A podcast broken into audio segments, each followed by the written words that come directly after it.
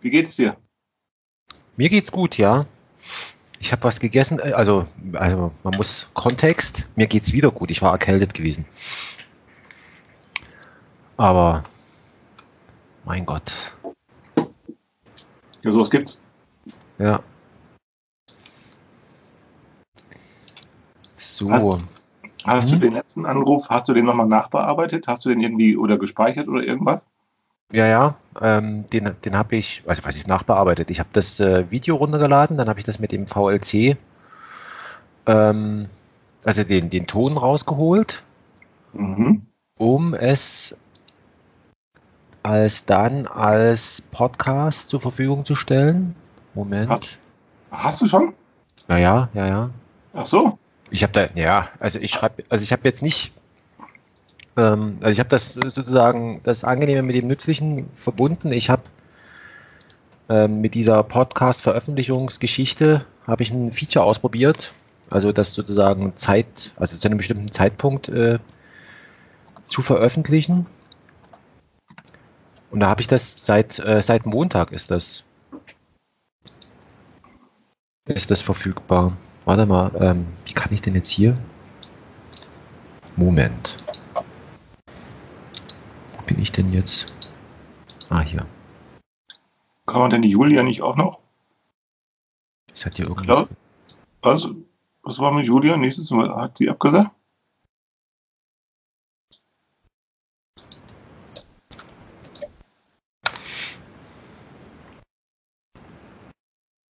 So. Ah, ich kann das hier groß machen. Kruzifix. Jetzt. Ah, okay.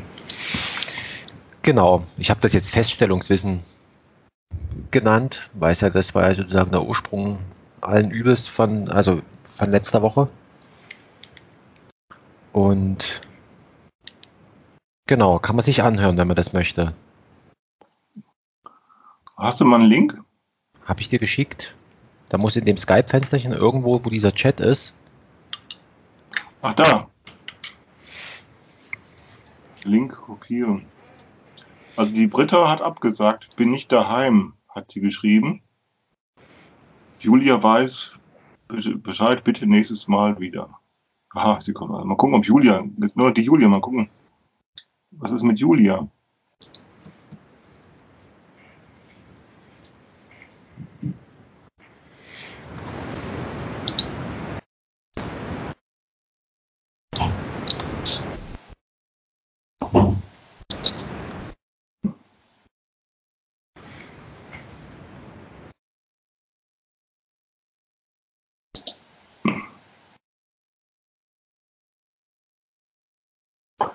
Ähm, ähm, Ja. Ah, diesen Link. Hallo. Ah, hallo. Hast du jetzt gewartet, Julia, Ja, dass, dass du eine Einladung bekommst? Ach so. genau. Weil ich wusste jetzt nicht, äh, wie ich es sonst hätte machen sollen. Ach so. Weil bei mir wird nicht angezeigt, ob irgendwie ein Gespräch online ist oder nicht. Mhm. Also, keine Ahnung. Oder wie habt ihr denn das jetzt Gespräch jetzt äh, äh, aufgemacht? Habt das Ich wieder neu? Nee, ich hab dich, ich hab dich eingeladen. Ja, aber wieder neu dann jetzt. Also quasi keine bestehende äh, Runde genommen, Ja, sondern Doch, aber die Britta hat abgesagt irgendwie. und wer hat mich jetzt angerufen? Ich. Ach so. okay. Naja, jetzt bin ich ja da. So. Julia, bei, dir im Hintergrund, was äh, ist das? Ist das eine dieser Dialogtafeln, was, Äh, was unmittelbar hinter dir ist? na, sagen wir mal Prä-Trialog. Ah, also ich habe okay. die, ich habe die selber, äh, ich habe die aus meinem, ähm, die war übrig in, auf der Arbeit. Ähm, und dann habe ich mir die unter Nagel gerissen, weil die wäre sonst äh, ähm, weggeschmissen worden. Und äh, die habe ich kürzlich äh, nach Hause getransportiert und äh, habe sie äh, bemalt. Ich habe mir mal schon ähm, so Pastellkreide gekauft und die ist richtig gut mit der Tafel. Die ist aus Glas. Hm. Ähm, mal sozusagen was Praktisches gefragt. Bei dieser Pastellkreide, ja, ähm, krümelt das nicht? Also Ja. das ist doch eigentlich eine elendige Sauerei, oder? Also Ja. okay. ich hatte, äh, also ich kenne das von, von, von den Kindern halt. Und diese Kinderkreide, das ist auch eine, äh, so eigentlich eine Katastrophe. Ähm, und jetzt dachte ich, okay, äh, war ja auch verschiedentlich, wenn man so malt oder sowas, wird ja dann auch Ja, äh, ja. mit Pastellkreide irgendwas gemacht und dachte ich, okay, also wenn ich mir das jetzt an Land ziehe, ähm, Ja. das, äh, Ja, die hat halt unten ich so eine. Leiste, äh, wo das, was halt das aufhängt, das ist ganz praktisch. Aber so prinzipiell ja. Aber Klaus, sag mal, dein Thema. Du hast doch, du hast doch hier schon wieder was vorbereitet. Naja, nur, ach so, ich, ich hab, wollte noch was, ich habe was vergessen. Ach, das suche ich, noch- das suche ich jetzt nicht mehr heraus. Ich wollte euch noch mal was zeigen. Ich, ich sammle ja immer wieder Lese, also ich lese, ich lerne ja immer ganz viel beim Lesen. Ach, das wollte ich raussuchen. Das habe ich vergessen. Ich, ich habe gekocht, ich habe Couscous gekocht. Ich habe einen Couscous-Eintopf gekocht und das habe ich mit so großer, äh, mit so großer Konzentration getan, dass ich darüber vergessen habe, das noch rauszusuchen. Im, über das, was wir, äh, über das, was wir heute sprechen wollten. Ach, ärgert mich jetzt. Ist das jetzt quasi, aber du, du hast ja schon eine Idee. Also ich, Ja. ich, mich, ich erinnere mich ja, dass du schon was vorgeschlagen hast. Ja, ja, es geht noch also es geht ja, also die Fortsetzung halt von letztem Mal. Also es geht ja um diese Idee, also eine Dienstleistungsökonomie oder eine, oder wie ich es nennen würde, eine Befruchtungsökonomie. Mhm. Ne, das meint ja dasselbe, oder so jedenfalls ist meine Auffassung davon, dass das dasselbe meint. Dienstleister befruchten sich alle gegenseitig. ja, genau, Ähm, das, das, Und Mal hatten wir ja das mit den, mit den sozusagen Verwertungen von Überfluss zugunsten Dritter. Das ist auch ein schöner Merksatz. Ha- äh, Hattet ihr das, das Thema noch angeschnitten, als ich dann schon weg war, oder wie? Habt ihr da noch weitergemacht? was denn? Weil ich bin ja jetzt letztes Mal bin ich ja eher gegangen. Ja, aber das hattest du, glaube ich, noch mitgekriegt. Ne? Also na, wir, wir kriegen es eben nicht hin, Hilfs-, die Hilfsbereitschaft zu, vers äh, zu versachlichen. Ähm, das kriegen wir nicht hin. Weil Ja, genau, das, das die weiß ich noch. Geld ist tatsächlich, Geld ist, ähm, Geld ist tatsächlich eine Verhinderung Ja. der Versachlichung. Mit Geld kann man Warentausch versachlichen. Mhm. Äh, Genau. Aber eben nicht Dienstleistung. Das geht eben nicht, eben weil äh, der Helfer e- eben weil du das nicht, äh, weil du das nicht objektivieren kannst, Hilfe. Du kannst das, äh, ne, du kannst es nicht objektivieren. Mhm. Ja. Äh, und, und immer dann, wenn man es versucht, ähm, Genau. Das deshalb ist, gut. Immer wenn man es versucht, geht das nur deshalb gut, weil der Streit ausbleibt. Aber, aber der Streit, äh, ne, wenn der Streit ausbleibt, dann könnte man meinen, es ist doch die Objektivierung ist doch gelungen, aber es ist nur der Streit ausgeblieben. Also sagen wir, du warst, warst beim Friseur, ne, und ähm, du, der Friseur sagt, und ist es gut? Und du sagst, ja, es ist gut. Ja, ne? So. Dann bleibt halt der Streit aus, aber das heißt nicht, dass es deshalb das Ergebnis ist nicht objektiviert. mhm. Ja, so. Das heißt also nur weil man sich nur weil man sich verträgt, nur weil es nicht zu Konflikten führt, heißt das nicht, dass aus diesem Grunde eine Objektivierung der Leistung vollzogen worden ist, sondern ähm, was hier vollzogen ist, hier das oder wenn man das behaupten möchte, liegt das nur daran, dass man die Ordnung nicht äh, in Augenschein nimmt, durch die eben ein solches Einverständnis erzeugt wird. Denn die Ordnung kann ja nicht nur Einverständnis herstellen, sondern eben auch Widerspruch und Streit. Und sagen, nö, das, und Genau. vor allen Dingen gerade beim Friseur siehst du es ja, wenn die Haare verhaftet sind, sie ab. so. Ja, also dann kannst du so und was so jetzt kann man sich noch über das Geld streiten und genau dieser Streit verhindert dann ähm, also der Streit genauso wie das Einverständnis ver ver verhindert die Einsicht in die Versachlichung. Mhm. Weil die Versachlichung wäre dann erreicht, äh, wenn du zugibst, ähm, ja, dass es eigentlich keinen Grund gibt, warum ich dir Ja. Geben sollte und du mir nicht oder so. Ja, genau, wegen dem Stillhalten und so. Genau, also Ja. genau. Ja, das der, hat man schon öfter, ne? Mhm. Genau, der Kunde muss stillhalten. Und wenn der nicht stillhält, so. Ja, oder der Koch, der, der Benjamin, ich habe mit dem Benjamin drüber gesprochen neulich, ne? Du kannst super gut kochen, aber was nützt das alles, wenn die Leute sagen, das schmeckt mir scheiße? Behaupte es einfach. Du kannst tausendmal behaupten, du bist- wärst ein guter Koch. Ja. Naja, jedenfalls uh, um die Verhinderung, also, ne, also äh, was, das wollte ich darüber, das wollte ich, ich habe eine interessante Quelle gefunden, die, die kann ich jetzt leider nicht heraus, ich habe die irgendwo in meinem Archiv, ähm, die suche ich, aber das trage ich nach. Da geht es darum, um mal zu sagen, wie, wie das, unser Geld, welche Versachlichungsleistung mit unserem Geldgebrauch verbunden ist. Nämlich, wenn man ähm, historisch mal sieht, ähm, als diese Versachlichung selber auch verweigert wurde. Dass also Geld gebraucht wurde und gleichzeitig aber im Geldgeschäft genau die Versachlichung, die durch Geldleistung erbracht wird, Geldzahlung verhindert wird. Nämlich, da habe ich gefunden, mal einen Kaufvertrag, da haben Adelige, ich glaube irgendwann aus dem 16. Jahrhundert, eine Adelsfamilie hat ihren Adelssitz verkauft. Ich glaube sogar, das war die Familie von der Leyen, also die, die Familie von der Leyen, die hier aus Dillenburg kommt. Die hat, ähm, also die, die, die Nachfahren sind, ist der Ehemann von dieser Ursula. Mhm. Aber so, hieß die, so heißt diese Adelsfamilie von der Leyen. Ich glaube, die kommt hier aus Dillenburg und die wollten ihren Adelssitz verkaufen. Die brauchten Geld. Und haben die also an eine andere Familie verkauft und haben darüber auch einen Kaufvertrag gemacht. Also zunächst könnte man ja sagen, ähm, ganz normale Versachlichung, so wie wir das kennen. Man verkauft und macht einen Vertrag. Das Interessante ist, wenn man diesen Vertrag liest. Äh, der, ich glaube, der ist fünf, sechs Seiten lang. Äh, und äh, also äh, drei Viertel bis vier Fünftel dieses ganzen Vertrags besteht nur darin, dass die, dass die Vertragspartner sich gegenseitig bestätigen, ehrenwerte Menschen zu sein. Sehr schön. Also, dass sie an Gott glauben und dass das alles ganz viel mit viel Vertrauen zu tun. Ja, ja, ja, ja. Also vier Fünftel, also drei Viertel bis vier Fünftel des ganzen Vertrags, also versichern sich, die, dass das alles im guten Glauben geschieht und dass das alles sehr vertrauenswürdig ist und dass das ja alles okay Weil sie nicht gelernt haben, das zu verkaufen, oder wie? Ja, nee, nee, doch schon, aber weil sie sozusagen der Versachlichung misstrauen. Sie bestätigen sich gegenseitig gute Menschen zu sein, Frauen vertrauenswürdig zu sein, dass sie nur Gutes im Sinn haben, dass sie an Gott glauben und dass Vertrauen sie das. der Versachlichung des Geldgebrauchs nicht und äh, sie verweigern die Versachlichung. Und, und was sind dann, was ist das dann für eine andere Form, die da quasi das substituiert? Äh? Ja, die Versachlichung, das Ganze wegzulassen. Also die Versachlichung ist ja in dem Augenblick, also äh, in dem Augenblick, also äh, Geldgebrauch. Geldgebrauch funktioniert ja deshalb sehr gut, weil ich dir ja eben nicht vertrauen muss. Das ist ja genau der Grund. Warum nimmst du mein Geld und warum nehme ich deins? Ich nehme es nicht, weil wir uns vertrauen, eben weil wir das nicht wirklich müssen, sondern weil wir es immer in Rücksicht auf einen Dritten tun. Aber ist nicht jeder Geldgebrauch auch ein Vertragshandeln?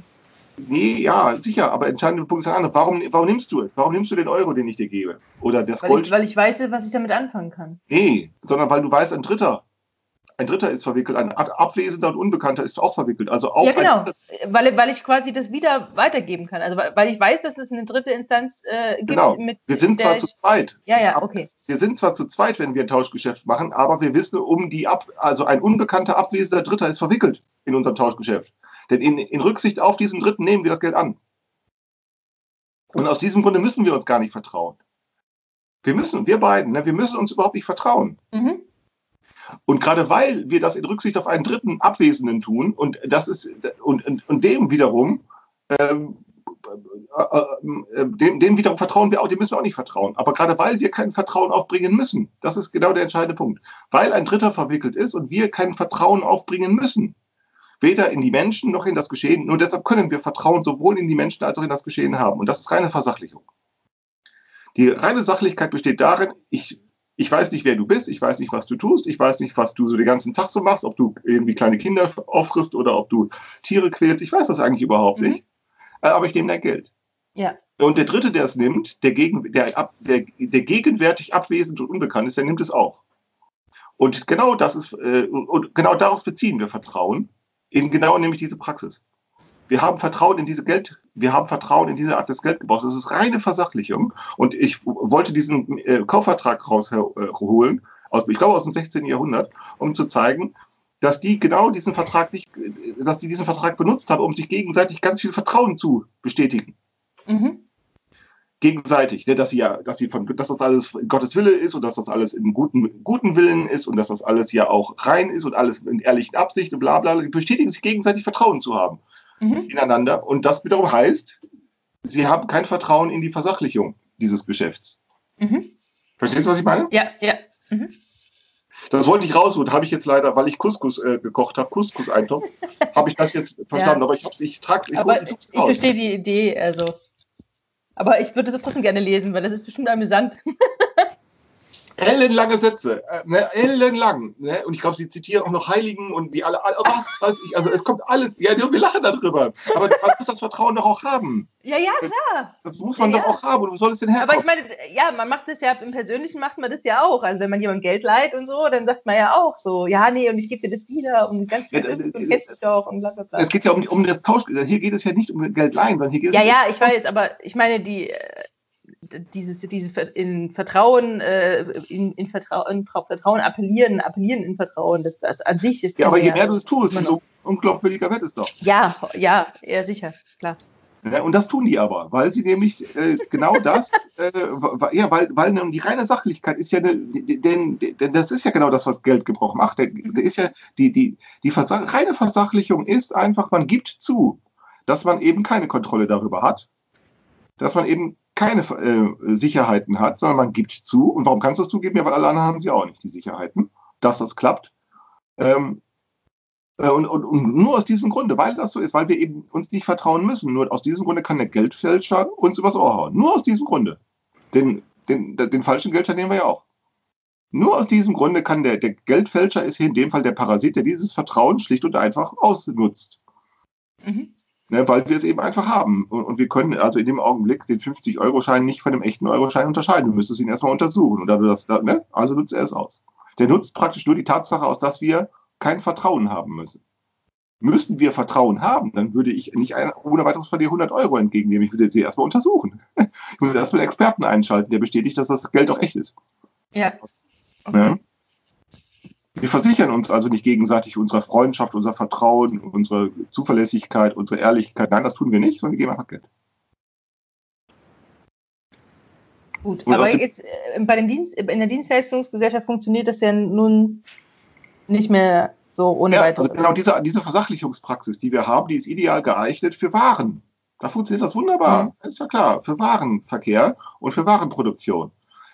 Ähm, da funktioniert das ja wunderbar. Ne? Du kannst wirklich mit dem Geld, das wir haben, unsere Art von Geldgebrauch ist sehr gut dazu geeignet, um beispielsweise äh, drei Tonnen Stahl und äh, eine Liter Milch ja. äh, wertmäßig vergleichbar zu machen.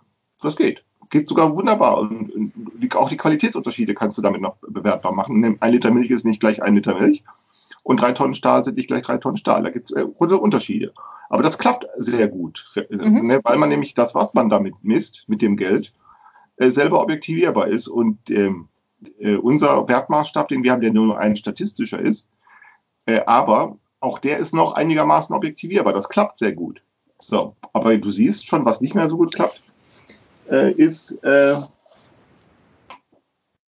warum verdienen Manager eigentlich so unglaublich viel? Also die verdienen in einem Jahr mehr, als du in deinem ganzen Leben verdienen kannst. Mhm. Also ist so. Und da fragt man sich ja nun, für Arbeit können sie es nicht äh, verdienen, weil so viel Arbeit kannst du gar nicht. Äh, mit Arbeit können sie es nicht verdienen. Äh, denn auch die haben ihre Kalo begrenzten Kalorienverbrauch, auch die haben 24 Stunden am Tag und so weiter. Mit Arbeit kann es nicht sein. Und mit Vertrauen kann es auch nicht sein, dass, weil sie, ähm, weil wir ja sehen, das, und Verantwortung haben sie ja auch nicht, weil sie, sie kassieren die Boni ja auch dann, wenn die Firma den Bach runtergeht. Genau. Also, also wofür eigentlich? Ja, eben genau wofür. Uns gehen die Maßstäbe verloren. Und ein anderes Beispiel dagegen gesetzt, das war vor ein paar Jahren mal diese Geschichte, da hat da, da geriet ein Kassierer in einem Supermarkt unter den Verdacht. Ah, mit dem Pfand, ja. Genau. Pfand, das habe ich und so durfte aus diesem Grunde gekündigt werden, weil sie einen Pfand, weil angeblich sie einen Pfandbon von 1,20 Euro oder so unterschlagen hätte. Das muss man sich mal vorstellen. Angeblich, das war nicht einmal bewiesen. Und dann hat sie auch noch geklagt und verloren. Ich glaube, sie hat noch, auch noch verloren. Ja, ja. ja, ja. Wo man sich mal vorstellen muss, also wo, wo, sind dann noch die Vergleichsmaßstäbe? Was wird da eigentlich noch verglichen? Ja, das ist genau wie mit dem Finanzamt. Also es gibt, es gibt mehr, es gibt mehr Aufwand äh, zur, zur Kontrolle und äh, äh, zur Prüfung von Rechtmäßigkeit von Hartz IV. Äh, äh, ähm, äh, äh, Hartz IV beziehern als äh, die ähm, ähm, äh, ab, ab, abstell, abgestellten Finanzbeamten, die diese, äh, diese, diese äh, äh Camex oder Comex genau. oder wie auch immer äh, Skandale da beschäftigen können. Genau. Das entbehrt jeglicher Verhältnismäßigkeit. Ja. Ne? Jeder, jeder Sozialhilfeempfänger muss, wenn der, wenn der ein Schulheft für sein Kind kaufen will, muss er einen Antrag stellen. Äh, und dann muss der tausend, also wird das tausendmal kontrolliert, ob er ein Stuhl, Schulheft kaufen kann für 45 Cent oder so. Ja. Und vor allem die Staatskasse leer für ein paar Milliarden und da steht der Staat da und sagt, na ähm, das verjährt. Und wir kriegen eben, und was wir eben haben, wir sind in der Situation, dass wir dienstleisterisch tätig sind. Äh, und Dienstleister heißt, wir sind Dienstboten und wir sind nicht Dienstboten für eine Herrschaft, wie das früher war, sondern wir sind Dienstboten für andere Dienstboten. Ähm, und ähm, wir äh, sind auf Hilfe angewiesen und wir sind auch gerne bereit, anderen zu helfen, aber wir haben keine Versachlichungsmöglichkeit und unser Geldgebrauch verhindert. Unsere Art von Geldgebrauch verhindert eine Versachlichung, weil er nämlich nur dazu geeignet ist, Waren Ökonomie oder Industrieökonomie zu versachlichen. Mhm. Frank, leuchtet dir das ein? ich folge dem jetzt erst, also ja, was ist einleuchten? Ich habe jetzt hier so immer noch das äh, parallel so das Problem der Fremdsprache, also dass manche Dinge mir einfach irgendwie im, im Augenblick, wo, wo, du darüber sprichst, unklar sind, aber gut. Aber da, ja, ich will jetzt euer Gespräch nicht unter, nee, äh, in dem nee, Sinne unter, unter, unterbrechen. Wir wollen ja hier nicht, wir wollen ja, ja, ja. Kein Dialog. wir sind ja in der Schule. Wir haben ja Zeit. Ja, nee, also ähm, ich habe jetzt bloß in parallel sozusagen das mit dieser Objektivierung nochmal nachgeschlagen, weil das also tatsächlich außerhalb meines täglichen ähm, Sprachgebrauchs ist. Na gut, okay, reden, lass uns mal kurz über Objektivierung reden. Das ist doch gut, dass du es ähm, ansprichst. Also Objektivierung. Objektivierung ähm, gelingt durch soziale Ordnungen, die Kriterien dafür festlegen, was man messen, wiegen, vergleichen, also empirisch kontrollieren kann. Messen, wiegen, vergleichen ähm, und in Beziehung zueinander setzen. Ja? Ähm, ein Meter beispielsweise kannst du messen äh, und du kannst Metermaß messen. Also es klappt eben alles. Objektivierung ist ähm, Objektivierung ist an verschiedene Strategien geknüpft. Eine banale ist eben das Messen, Zählen, Messen und Vergleichen. Dazu zählt aber auch äh, äh Korrelationen und Kausalitäten ermitteln, Vergleichbarkeiten herstellen, Entsprechungen ähm, äh, ähm, und Entsprechungen her, herstellen ähm, können. Dazu Objektivierung zählt aber auch sichtbar machen, äh, beispielsweise die, die beste Form der Objektivierung, wo, wo wir feststellen, dass da die Objektivierung gleichzeitig wieder zerfällt, ist sozusagen die digitale Kopie. Da gelingt eine vollständige äh, 1 zu 1 äh, eine 1 zu 1 Kopie, also da gibt es keine Kopierverluste. Und im selben Augenblick, wo es keine Kopierverluste mehr gibt, ähm, ähm, in dem Augenblick könnte man ja sagen, optimiert sich, ist, ist die, gelingt die, die Objektivierung des Vorgangs, des Kopiervorgangs optimal und im selben Augenblick, wo sie nicht mehr weiter steigerbar ist, die, die, die, die Qualität des Kopiervorgangs, ähm, zerfällt der Unterschied zwischen Original und Kopie und dann weißt du nicht mehr, was da objektiviert wurde. Also normal ist ja, wenn du kopierst, hast du immer Kopierverluste. Bei der digitalen ja. Kopie hast du keine mehr. Und im selben Augenblick, wo sozusagen die Objektivierung des Kopiervorgangs hocheffizient und hochoptimal ist, im selben Augenblick hast du keine objektive, hast du keine objektive, hast du, hast du keine, weil die Fremdreferenz fehlt. Das ist ja genau das digitale Dokument, ist rein Selbstreferenz. Es gibt, da gibt es sonst nichts mehr, außer Genau. Und, und, und, und jetzt noch sozusagen, wenn man jetzt sagt, wenn du sagst, ähm, wenn du das mit den, mit den Waren, dann bedeutet das ja im Grunde genommen nur, dass ich sozusagen, ohne dass ich zum Beispiel daneben stehen muss, äh, sagen kann oder, oder eine Auskunft darüber erhalte, was weiß ich, eine bestimmte, wie wir es vor uns hatten, Menge Stahl, die ich jetzt sozusagen, neben der ich physisch jetzt meinetwegen stehe und die und eine andere Menge, die, nehmen wir mal an, in Brasilien irgendwo wäre, die kann ich dann sozusagen miteinander ver vergleichen, weil ich ja zum Beispiel weiß, was, was, was sie jeweils kostet. Da kann ich ja, schon, die genau, Produktionsverfahren, genau, okay. wie, wie ist der Kohlenstoffanteil, wie ist ne, Kohlenstoffanteil über Produktionsverfahren, die selber wie auch industrielle Verfahren sind, über diese Produktionsverfahren kriegst du Vergleichbarkeit hin. Und das stimmt und, auch. Und, und war, also warum funktioniert es bei den Dienstleistungen nicht? Weil sie, weil sie keine Waren sind, also sprich, weil, weil ihnen irgendwas Physisches fehlt. Also unterstellt, nehmen wir mal an, jetzt ja. digitale Bilder hätten auch irgendwas Physisches. Also ähm, ja, du ähm, kannst den, den Haarschnitt, den die Julia bekommt, den kannst du ihr nicht zweimal machen. Wenn die Haare ab sind, sind sie ab. So, und nochmal, den gleichen Haarschnitt, da musst du, also, und dann musst du erstmal ein paar Wochen warten, bis sie länger sind, und dann nochmal genau den gleichen Haarschnitt kriegst du eben mal nicht hin. So, und also andersrum gesprochen, jetzt nochmal sozusagen langsam mitgedacht, indem ich sage, also ich habe jetzt zwei Haarschnitte und beide kosten, was weiß ich, 25 Euro, kann ich nicht sagen, dass sie gleich sind. Genau, was, beim, was, beim, was wird da verglichen? Also der eine hat einen großen Kopf, der andere hat einen kleinen Kopf. Der andere wackelt mehr, der andere wackelt weniger beim Schneiden. Der nächste hat dünne Haare, der nächste hat dicke Haare. Ja, der ist halt, Ich finde das mit dem Postbote. Was willst du da vergleichen? Also was wird denn da verglichen? Was wird da? Da wird nur gesagt Pi mal Daumen. Sicher, Pi mal Daumen stimmt's da natürlich. Da sagt Pi mal Daumen, Haarschnitt ist Haarschnitt. Sicher, ich habe hier beim Friseur, wo ich hingehe, 15 Euro der Männerhaarschnitt. Trockenhaarschnitt 15 Euro, fertig. So, und ob das jetzt um 16 Minuten dauert oder 14 Minuten oder 20 Minuten, Gott, so genau ist es dann, verstehst du, da wird dann einfach nur so Pi mal Daumen gesagt, weil genauer geht's eben mal nicht.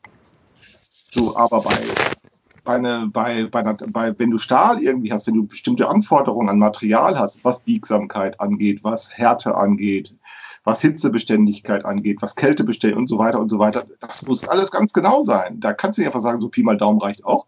Wenn du ein Eis, wenn du ein Schiff baust, um äh, als Eisbrecher das durch die Arktis fahren soll, das ist was anderes, als wenn du irgendwelche Rohre herstellen musst.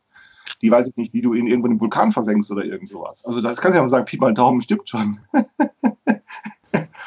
ja, und, so. und, und was wäre, wenn, wenn sozusagen, also typischerweise wird dann immer gesagt, ja gut, bei den Dienstleistungen, das ist ja sozusagen im Grunde genommen die, also die Euros, die dahinter stehen, die, die, die drücken zum Beispiel die Lebenszeit aus, die damit aber, das, aber, ja? was heißt denn eine Sekunde oder eine Minute Lebenszeit? Was ist das denn? Ist das viel? Ist das wenig? Ist, da wirst du doch überhaupt nichts mehr. Wann ist das viel wert? Wann ist es wenig wert? Spätestens da verlierst du doch, wenn du Zeit als äh, eine Sekunde ist vielleicht eine Sekunde, könntest du sagen. Aber was, was denn eine Sekunde? Eine Sekunde was? Eine Sekunde atmen ist so viel wie eine Sekunde furzen oder so? Ich meine, das ist doch. Also, ich meine, was willst du da?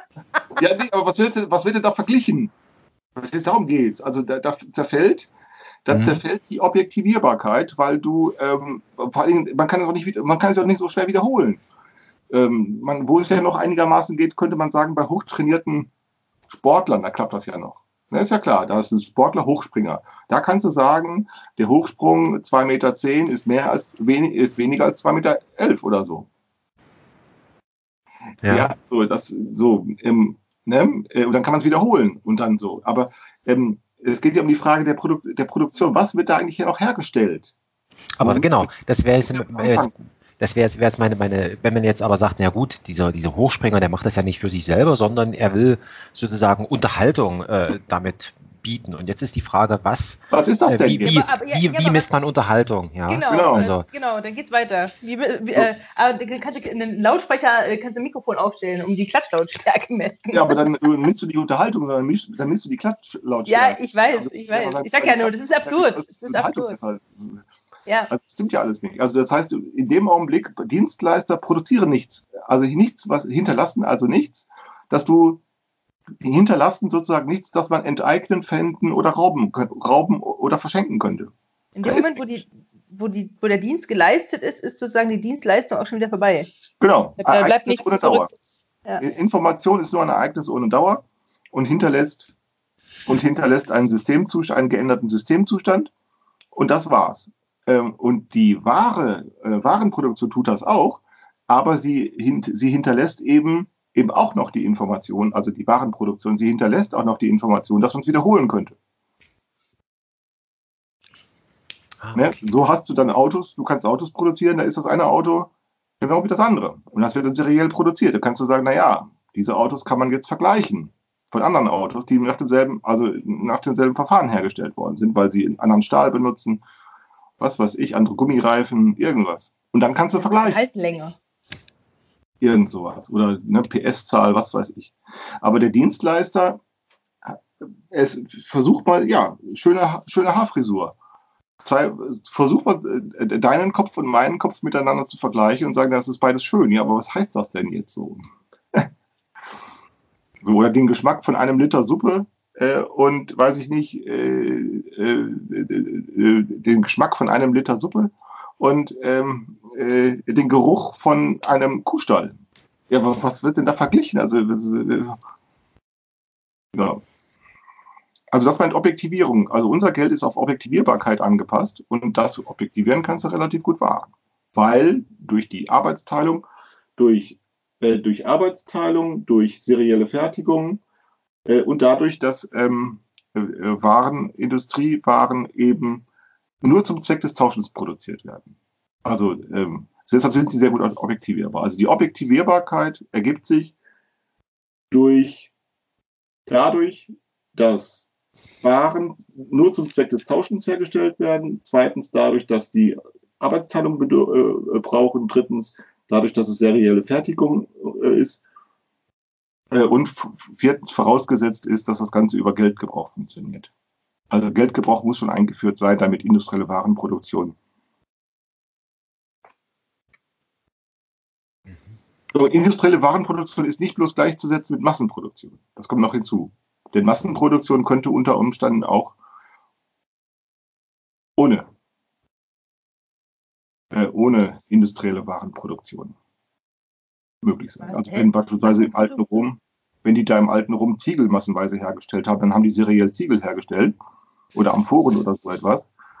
Hm, aber ähm, äh, und das ist natürlich auch mit Fleiß verbunden. Also es ist eine serielle Tätigkeit in der Manufaktur. Äh, aber das heißt eben nicht, dass es deshalb industrielle Warenproduktion ist. Industrielle Warenproduktion wird es dann, wenn's, wenn sozusagen äh, äh, wenn sozusagen die Fertigung ähm, sozusagen äh, in, in Arbeitsschritte geteilt wird, maschinell oder? Nee, also eine Ware wird, eine Ware wird, also es wird, wodurch wird es, wodurch wird die Produkt, also wodurch wird, äh, wodurch wird, werden Produkte zur Ware. Die werden dadurch zur Ware, dass sie zum, nur zum Zweck des Tauschens hergestellt werden und nur zum Zweck und zu nichts anderem, also nicht etwa zum Zweck des Gebrauchens, sondern zum Zweck des Tauschens. Zweitens dadurch, dass äh, Arbeitsteilung notwendig ist, nur durch Arbeitsteilung. Und drittens durch serielle Fertigung. Und viertens dadurch, dass Geldgebrauch schon vorausgesetzt ist. Also dass sie okay. heißt, gegen Geld getauscht werden. Deshalb ist es ja so das kuriose Phänomen, dass irgendwann bei vollständiger Arbeitsteilung, also globaler Arbeitsteilung, irgendwann Geld als das selbst die, die Charakteristika der Ware auf sich äh, vereinigt, selbst nicht, gebrauch, selbst nicht mehr äh, gebrauchsfähig ist. Also sprich Silber. Silber wäre ja selbst auch nur eine Ware und kann bei vollständiger Arbeitsteilung, globale Arbeitsteilung nicht mehr als Geldgebrauch, ist dann nicht mehr geeignet. Weil es einfach, weil es selbst eine Ware ist, das, weil das Silber selbst eine Ware ist und die Silberproduktion unterliegt eben genau diesen Bedingungen der Warenproduktion und es muss etwas anderes gefunden werden, damit diese Warenproduktion geht. Und das ist eben das, was wir Fiat Money nennen. Also Datensätze, Datensätze zu erzeugen, die, äh, die ähm, also Geld praktisch Kredit auf Kredit zu erzeugen, der aus der Zukunft, also äh, Werte zu, er, zu erzeugen, die aus der Zukunft kommen, also die erst in Zukunft erwirtschaftet werden.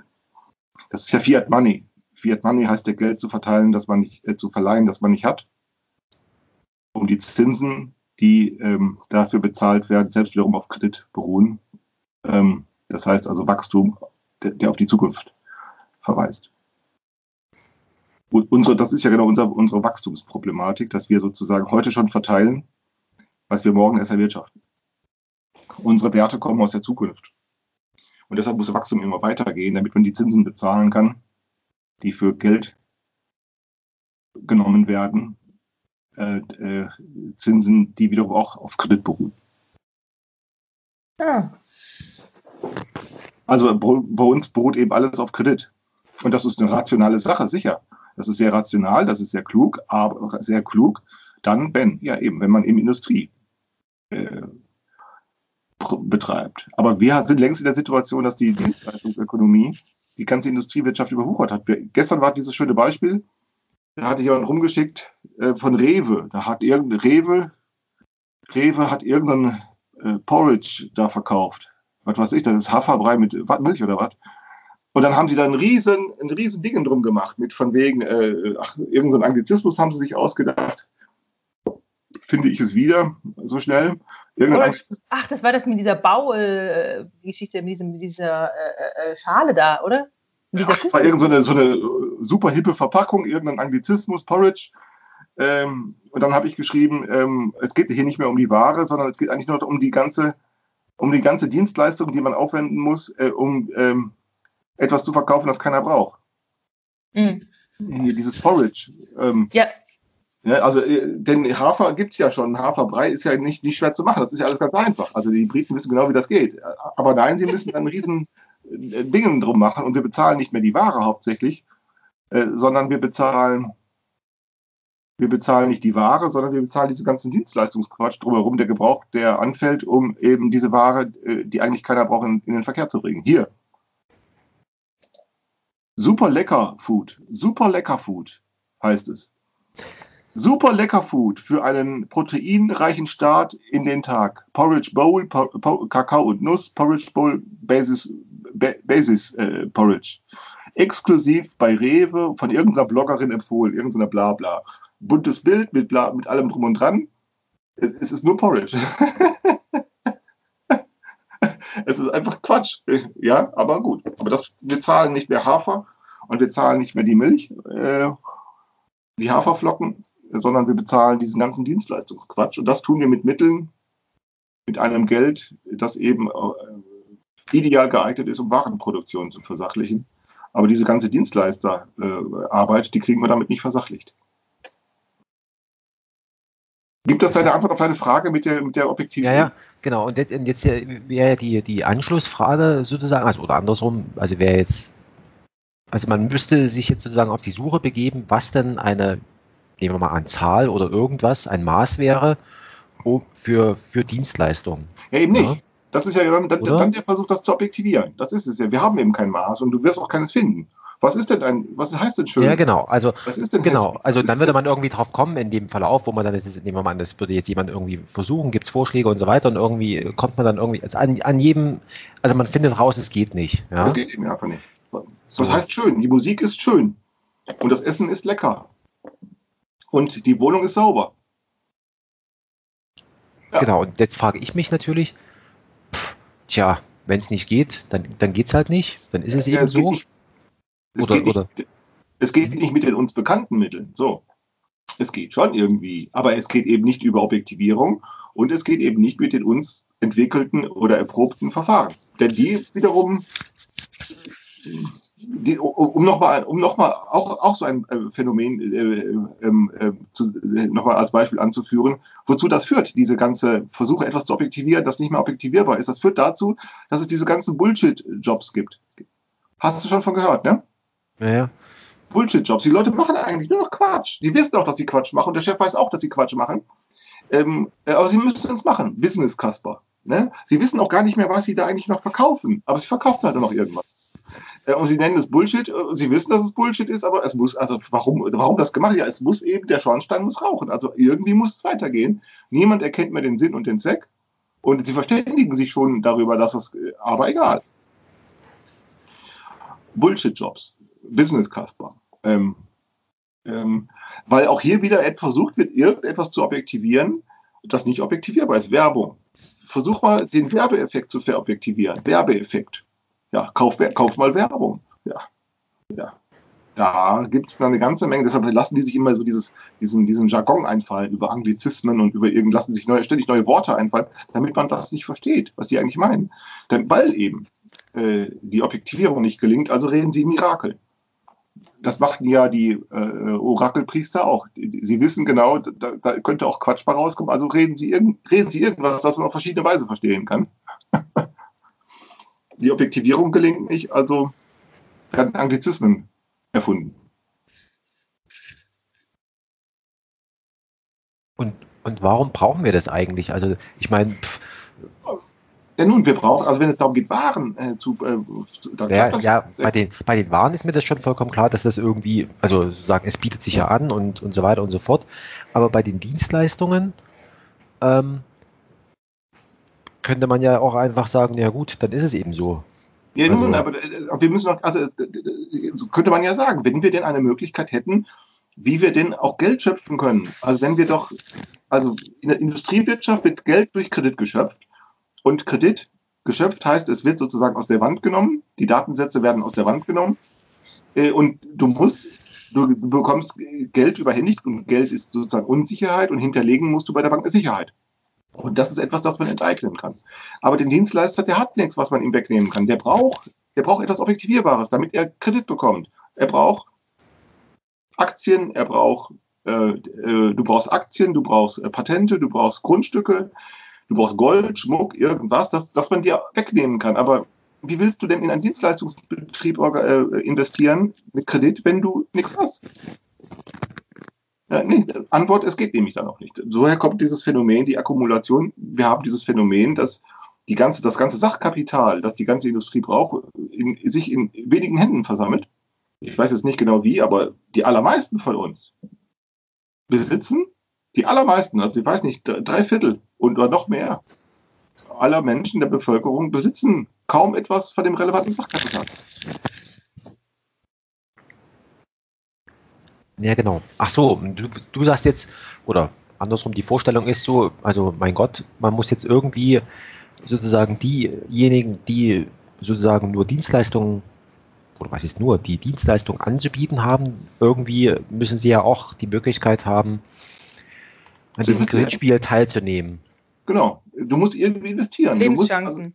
Du musst, du musst investieren. Wenn du, was weiß ich, wenn, wenn ich sage, ich, ähm, wie soll ich denn ein Friseurgeschäft? Äh, ich, ich brauche, wenn ich ein Friseurgeschäft eröffnen will, Kredit. Und den kriege ich nur erstmal nur bei der Bank und nur gegen Sicherheit. Wo soll ich sie denn herhaben, die Sicherheit, wenn ich nichts anderes kann als Haare schneiden? Ich habe hinterher nur, ich kann doch nicht, ich kann doch nicht die geschnittenen, ich kann doch nicht die Köpfe äh, bei der Bank, die Köpfe, die ich abgeschnitten habe, bei der Bank als Dienstleister, als, als Sicherheit hinterlegen. Da sagt die Bank, nö, nehmen wir nicht, was soll er denn damit? Ich habe doch nichts. Wo kriege ich denn den Kredit? Ich kriege, was es dann gibt, sind da irgendwie so Konsumkredite oder so für 10.000 Euro irgendwas, aber das reicht doch alles nicht aus, wenn du investieren willst. Und es kann ja sein, dass man auf Dienstleister braucht, etwa eine Schule. Wir machen das gegenwärtig dann über Zwang, also über Staat. Wenn du eine Schule, da brauchst du ein paar Millionen. Also wird das über Enteignung, über Steuern äh, gemacht. Äh, und das Ganze ist dann mit Gewalt, äh, mit Staatsgewalt verknüpft und mit Kontrolle und bla bla bla. Und die Kosten müssen auch wieder erwirtschaftet werden. Und diese ganzen Kontrollkosten, die wir haben, müssen wir mit erwirtschaften. Ähm, aber was wir tun, ist, was wir hinterlassen, ist fast nicht mehr objektivierbar und damit auch nur schwer kontrollierbar. Und dann stehen wir da. Und äh, deshalb protestieren die alle so, so, äh, so fleißig, weil sie sagen, naja, ich weiß es nicht, egal, wir protestieren mal. Wie soll es denn gehen? Insbesondere eine ökologische Wirtschaft, von der wir wissen, dass das, was da hergestellt wird, äh, im weitesten Sinne das, was wir ein gutes Leben nennen, aber das, ja, ja Sicherheit, aber darauf kriegst du keinen Kredit. eine saubere Umwelt, eine saubere Umwelt ist, kriegst du nichts für Umwelt braucht man sicher. So, aber was ist denn jetzt deine Idee? Naja, nun, aber die Idee ist natürlich, äh, dass man, dass ich das, das kann niemand wissen, wie das geht. Ich weiß nur, dass wir in der Falle sitzen. Und meine Idee ist natürlich dann den Weg der Forschung zu gehen, zu sagen, okay, der Weg der Forschung heißt dann eben ähm, nicht etwa, ich gründe eine Partei und ich gründe ein Unternehmen und ich gründe eine, äh, was weiß ich, eine, ich schreibe erstmal eine Satzung und ein Manifest, sondern eben das über Spiele zu machen. Äh, also über Spiele anzufangen also für die gilt, für Spiele anzufangen, äh, gilt ja, du kannst da jederzeit anfangen, wenn du willst, und du musst es nicht weiter begründen bei dem Spiel. Skat beispielsweise, du kannst mitspielen. Und wenn du keine Lust mehr hast, kannst du auch genauso ähm, wieder aussteigen, weil du sagst, ich will nicht mehr, du musst das auch nicht weiter begründen. Das kann also unverbindlich bleiben. Und dann stelle ich mir vor, man könnte ein doppeltes Spiel spielen, das nämlich einerseits genau dieses Kriterium erfüllt. Du kannst unverbindlich anfangen und auch unverbindlich aussteigen. Aber es kann aber auch sein, dass es nicht unverbindlich bleiben muss, sondern dass Verbindlichkeiten sehr wohl äh, dass sehr wohl Verbindlichkeiten zurückbleiben, äh, die äh, unvorhersehbare Konsequenzen haben und die zu erforschen, die zu ähm, äh, daraus Spiele zu machen. Ähm, ich habe eine schöne Liste, die ich mal zusammenstellen von Leuten, die so etwas versucht haben, wie man Spiele anfängt die sich, äh, die zwar einerseits etwas Bestimmtes wollen, aber keine Chance haben, die einerseits etwas Bestimmtes wollen, aber die andererseits keine Chance haben, äh, es zielgerichtet zu, äh, zu herzustellen, also die sozusagen auf das Mitmachen der anderen angewiesen sind, ohne dass sie das selber wiederum kontrollieren können. Also die sozusagen nur das Gelingen selber beobachten. Also beispielsweise das ist, das nenne ich, das finde ich interessante soziologische Forschung. Also von, vor vielen Jahren mal, da, da, da hat es einen, ich glaube, es war ein Kanadier oder ein Australier, der hat ein interessantes Spiel angefangen. Der hatte sich, der hatte folgende Idee, der hatte gesagt, ich habe eine Büroklammer. Der hatte so eine Büroklammer in der Hand und der sagte, für diese Büroklammer möchte ich ein Wohnhaus bekommen im Tausch. Und da er natürlich wusste, dass das mit einem Tausch nicht geht, denn er bekommt für eine Büroklammer keinen kein Haus, das ist klar. Wusste er, ich habe ganz viele Zwischentauschschritte, muss ich vollziehen. Also ich muss diese Büroklammer gegen andere Sachen eintauschen und bei jedem Tausch sozusagen immer etwas bekommen, das immer etwas mehr wert ist, so lange bis ich, ähm, so bis ich irgendetwas habe, das ich gegen ein Haus eintauschen kann. Ähm, aber er sagte, das Einzige, was ich nicht annehmen darf, ist Geld im Tausch. Das war, das, das war sein Handicap. Er hat gesagt, Büroklammer und dafür will ich ein Haus und die ganzen Zwischentauschschritte, alles Mögliche nehme ich an, als, ne, als im, im Tausch, aber nur kein Geld. Ich glaube, der hatte, weiß nicht, 2000, 3000 Tauschschritte musste er vollziehen. Und das hat, weiß ich nicht, irre lange gedauert, fünf Jahre oder so. Aber der hat es geschafft.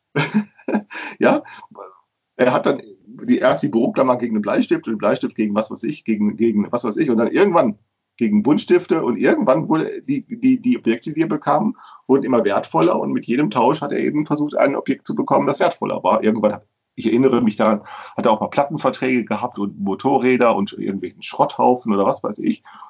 Und er hat auch immer wieder Sackgassen, also er kam nicht weiter, musste sozusagen auch Dinge wieder akzeptieren, die weniger wert waren, weil er nicht weiterkam. Aber irgendwann war es geglückt. So, und das ist so ein Spiel. So, und dann hatte er ein Haus und das hat er dann auch gekriegt. Und was hat er gemacht, nachdem es geglückt war? Er hat es verschenkt. das fand ich großartig. Er hat es einfach verschenkt. Er sagte, ich brauche eigentlich gar kein Haus. Er wollte nur das gelingen.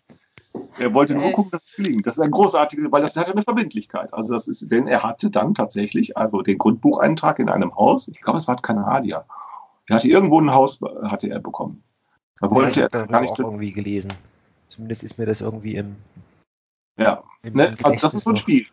Das ist so ein Spiel, da hat einer ein Spiel angefangen, das kann man auch wieder aufhören, das ist unverbindlich, da, da passiert nicht viel.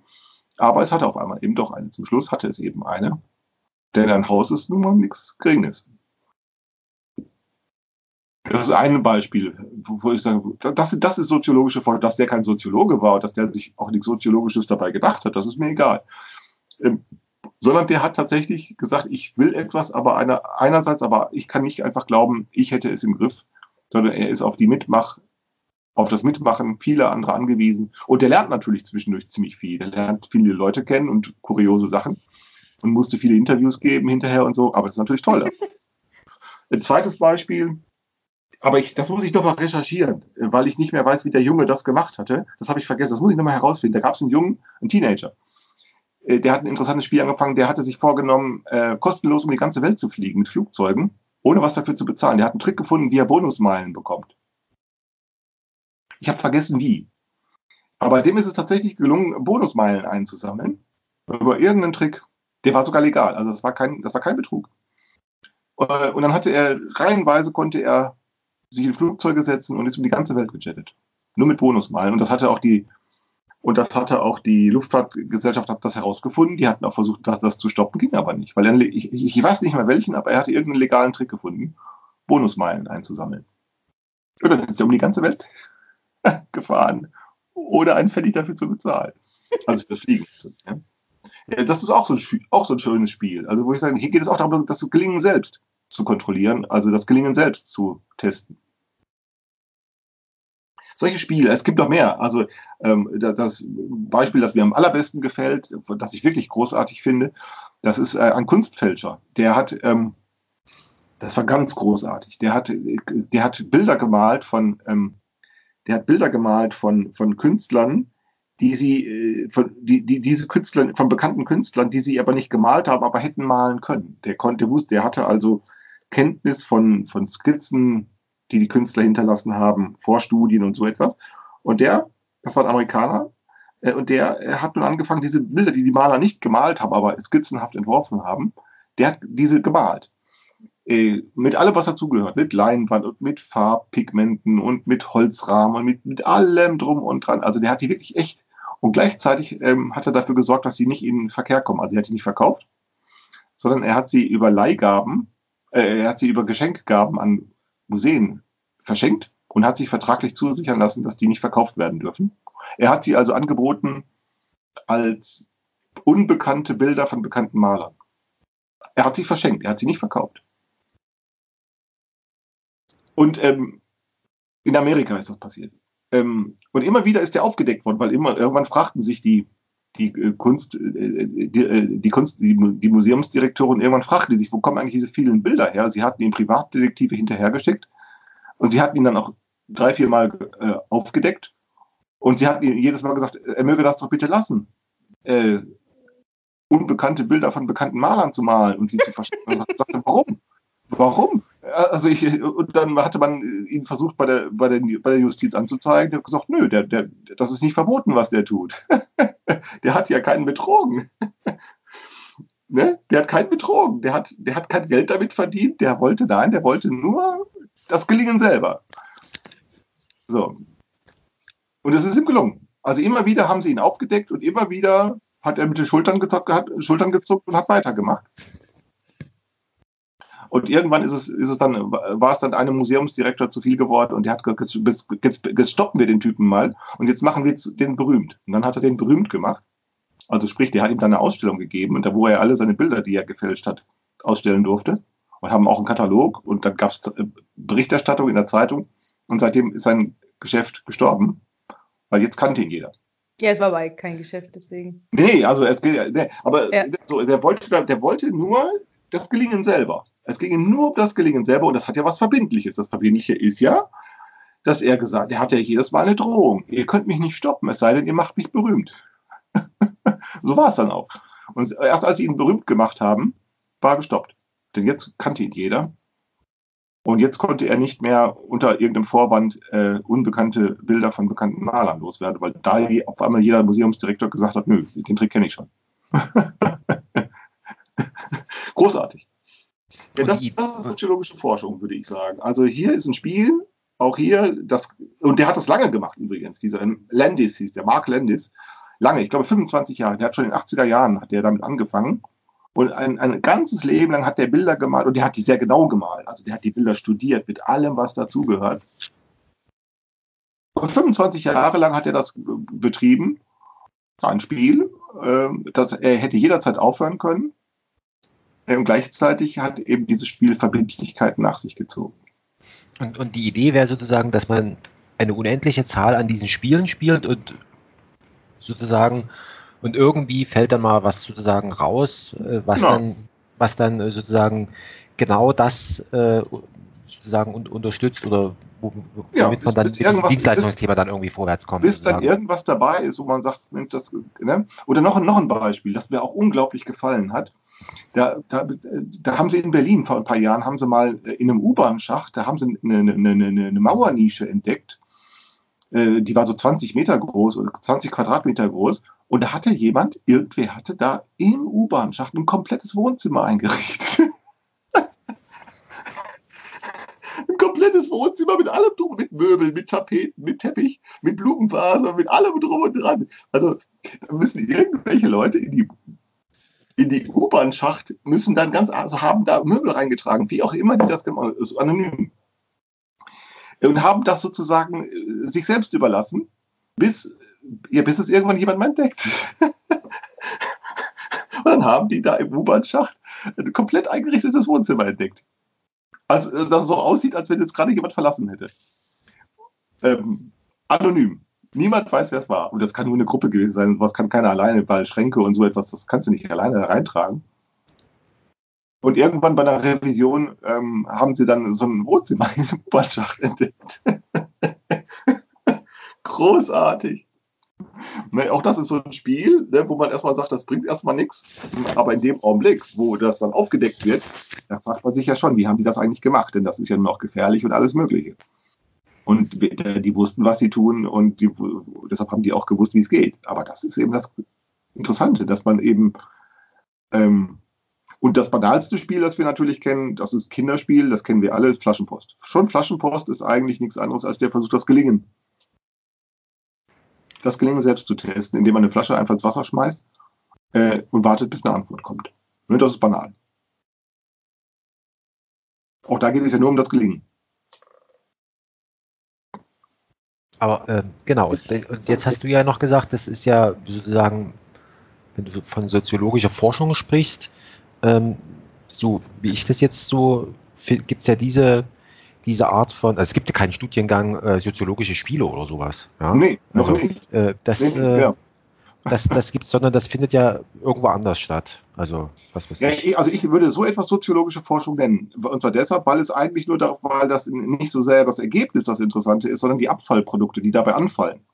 Also denke an den Typen, der da diese Büroklammer tauschen wollte, der hat mhm. tausende von Menschen kennengelernt und du kannst dir vorstellen, dass der hochinteressante, äh, sehr dumme Leute kennengelernt hat, sehr intelligente Leute, der hat bestimmt Abenteuer erlebt. Und die Abfallprodukte sind ja eigentlich das Interessante. Äh, oder eben auch diese Leute, die da diesen U-Bahn-Schacht da, die, die dann ein Zimmer eingerichtet haben. Das Abfallprodukt ist, wie haben die das eigentlich gemacht? Wie so ein Zauberkünstler, ne? ist ja klar, fragt man sich ja auch. Hokus Pokus kommt das Kaninchen aus dem Hut. Wie hat er das gemacht? Ja, genau. Also das, das, das ist ja auch das, was man, was weiß ich, in irgendwelchen anderen Zusammenhängen beobachten kann, ähm, dass äh, wenn jetzt jemand berichtet, was weiß ich, ich war jetzt dort und dort auf Reisen oder sowas und dann, dann ist ja eigentlich das, was, wenn man jetzt Jahre später da nochmal nachfragt, wie ist denn das eigentlich, dann werden einem irgendwie tausend Anekdoten noch im, im, im Gedächtnis bleiben. Aber was weiß ich, dass der dort oder auf Dienstreise war oder irgendwo, ja. Mhm. Also das äh, ist dann schon Nebenschauplatz geworden. Das stimmt schon, dass diese Sachen tatsächlich, ähm, obwohl sie eigentlich als tatsächlich als Abfall oder Nebenprodukt betrachtet werden, eigentlich doch die interessanteren sind. Genau. Ja. Ja, und solche Spiele anzu und sich auch solcher Spiele auszudenken. Ich meine, das ist ja nun auch schwierig. Also sich Spiele auszudenken, wie gesagt, die genau diese Kriterien erfüllen. Einerseits ist es unverbindlich, es, ist, äh, es muss natürlich legal sein, das ist klar. Äh, deshalb gefällt mir das mit diesem Mark Landis, mit diesem Kunstfälscher so gut. Das war komplett legal, was der gemacht hat. Einerseits kann es unverbindlich, es kann scheitern, es ist unverbindlich. Einerseits und andererseits kann es sehr wohl Verbindlichkeiten nach sich ziehen oder auch größere Wirkungen haben, ohne dass man eben diese selbst irgendwie garantieren könnte. Und, das, so, und wenn man da so eine Vielzahl von äh, Ideen sammeln und nicht nur also sondern betreiben würde. Also ja, das können Gruppen sein, das können einzelne Menschen sein, das können Gruppen sein, die können anonym bleiben oder auch nicht. Ja? Ähm, und dann wäre eben interessant, diese ganzen Erfahrungsberichte zu lesen und dann zu sagen, was kann man da und dann äh, was kann man davon lernen, wenn es eben immer nur darauf ankommt, das Gelingen selbst zu testen und nicht so sehr die Wahrheit der Sätze, wie das unsere Soziologie macht. Die ist total deshalb dumm, weil die streiten sich um die Wahrheit ihrer Sätze. Und nachher, und, und das Schlimmste, was passieren kann, ist, dass sie daher herausfinden, ja, die Sätze sind wahr. Und dann zucken sie mit den Schultern und dann war es auch egal. Also da, da kommt nichts bei rum. Ja, ähm, ähm, weil sie die Wahrheit ihrer Sätze bestreiten. Ähm, sondern ich kann mir ähm, ähm, ich kann mir vorstellen, dass eben erst soziologische Forschung erst dann interessant ist, wenn tatsächlich in Verbindlichkeiten entstehen, die sozusagen niemand durchsetzen kann. Aber diese, diese Spiele selber, also man könnte, also man, genau, diese Spiele selber, die, das würde, das wäre dann im Grunde genommen egal. Die einzige Bedingung, die man da irgendwie dran knüpft, die, die müssten halt stattfinden, sozusagen. Ja, genau, richtig, also, genau. Richtig. Sie, müssen, sie müssen nicht einmal gelingen, weil das ist ja klar, das kann man ja auch nicht genau wissen, ob sie gelingen. Ja, sie genau, müssen, das, das ist ja wie, wie, wie völlig, wie, sie müssen stattfinden, genau. Wie heißt denn das? Da gibt es immer, weil stolper ich immer, genau. Sie müssen den Charakter einer Übung haben und äh, genau, richtig. Genau. Und, und, bei der Übung, das, warum übt man? Äh, weil man sich eben unsicher ist, dass man es tatsächlich kann. Genau. Die Übung, ganz genau. Äh, die Übung ist eben nur dazu da, eben, eben etwas zu lernen. Also üben müssen wir all die Dinge, die wir eben nicht so gut können. und was können wir nicht sehr gut? Um, um es mal etwas globaler zu betrachten. Wir können nicht sehr gut, wir können, was können wir ganz schlecht? Wir können ganz schlecht irgendetwas tun, um aus dieser ökologischen Krise klug zu werden. Ganz schlecht. Woran kannst du es sehen? Es gibt tausend Leute, die, es, die, genau das Gegenteil behaupten und jeder sagt was anderes. Und daraus kannst du ermitteln, wir können das eigentlich gar nicht. Wir haben ganz viele Meinungen, aber es bringt uns keinen Millimeter weiter. Wir haben ganz viele Meinungen auf der einen Seite und ganz viele ökonomische Zwänge auf der anderen Seite. Aber weder führt das dazu, dass die Leute ihre Meinungen zurücknehmen, noch führt das dazu, dass die Zwänge aufhören, sondern im Gegenteil, es werden immer noch mehr Meinungen produziert und es werden immer noch mehr ökonomische Zwänge. Aber diese, diese Meinungsproduktion, die ist halt, also ich habe da ja so ein bisschen so mein, mein, also meine Meinung zu dem Thema oder meine, meine Vorstellung davon ist, das wird halt, man, man produziert deshalb Meinungen, um irgendwann mal genug davon zu haben. Also erstens mal hat man vielleicht gar keine andere, also man hat noch keine Vorstellung, was man sonst machen könnte. Das ist vielleicht das eine. Ja. Und das andere und das andere ist, was ich mir so vorstelle, ist ähm, sozusagen ähm, man, man muss jetzt so lange Meinungen produzieren, bis dann mal jemand sagt, so, jetzt haben wir genug und jetzt, jetzt, jetzt, jetzt, jetzt, jetzt können wir, jetzt können, ja, also so ja, äh, beim, beim Theater funktioniert es manchmal so, wenn man, also ähm, wenn jetzt zum Beispiel die, die, der, der Schauspieler oder die Schauspielerin jetzt noch zu sehr, sage ich mal, in irgendwas drinne steckt, dann versucht man durch eine, sage ich mal, fortgesetzte, indem man einfach sagt, ja, mach das nochmal. So, und irgendwann ist das dann mal sozusagen Kopf aus und dann, und dann kann man beobachten, was, also dann, dann, dann funktioniert das plötzlich so. Und so stelle ich mir das mit den Meinungen vor, ja.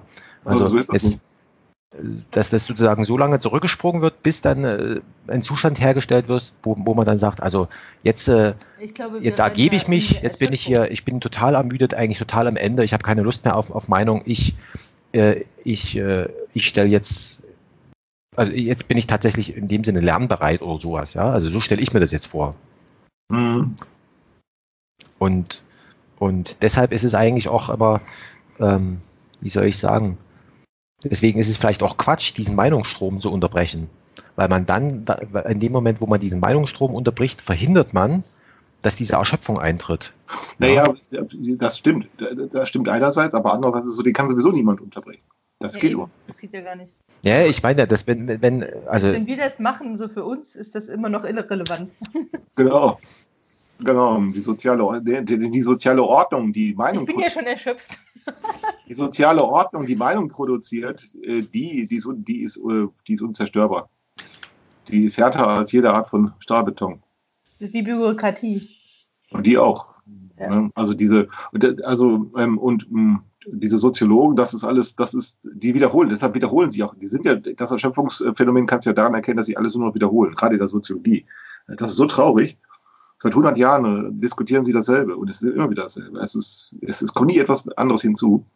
Jeder Durchlauf, jeder Durchlauf durch die Routine, es ist nicht so etwa so, dass irgendwann eine, eine kühne Variante dazu kommt, die dafür, die dafür sorgen könnte, dass die Abzweigung mal irgendwo anders herläuft. Nein, es ist, es kommt immer wieder auf die, es kommt sozusagen immer wieder auf die, auf die, auf bekannte, auf die bekannte Routine zurück. Ähm, Aber ist das nicht, Nein dieses, also dass man sozusagen als, als Mensch, als nehmen wir mal an, jetzt als Soziologe, ja, man sagt, ich bin jetzt Soziologe, ich betreibe soziologische Forschung, ähm, ist es nicht so ein, so ein Phänomen, ähm, ich habe zum Beispiel jetzt aus Anlass äh, wieder so Sachen so von dem Alexander Kluge nachgelesen und so weiter. Und habe ich mir dann abends so gedacht, dachte ich, scheiße, ey, jetzt liest du diesen ganzen Kram.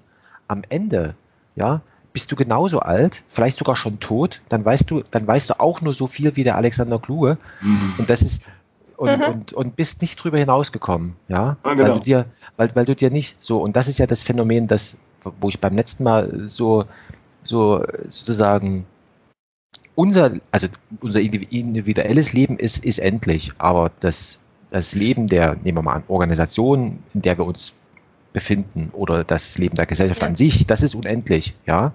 Also das Leben der Soziologie ist, ist, ist unendlich. Das Dumme ist nur, dass die sozusagen einzelnen Elemente da drin, die sind halt endlich und die fangen halt tatsächlich als unbeschriebenes Blatt an.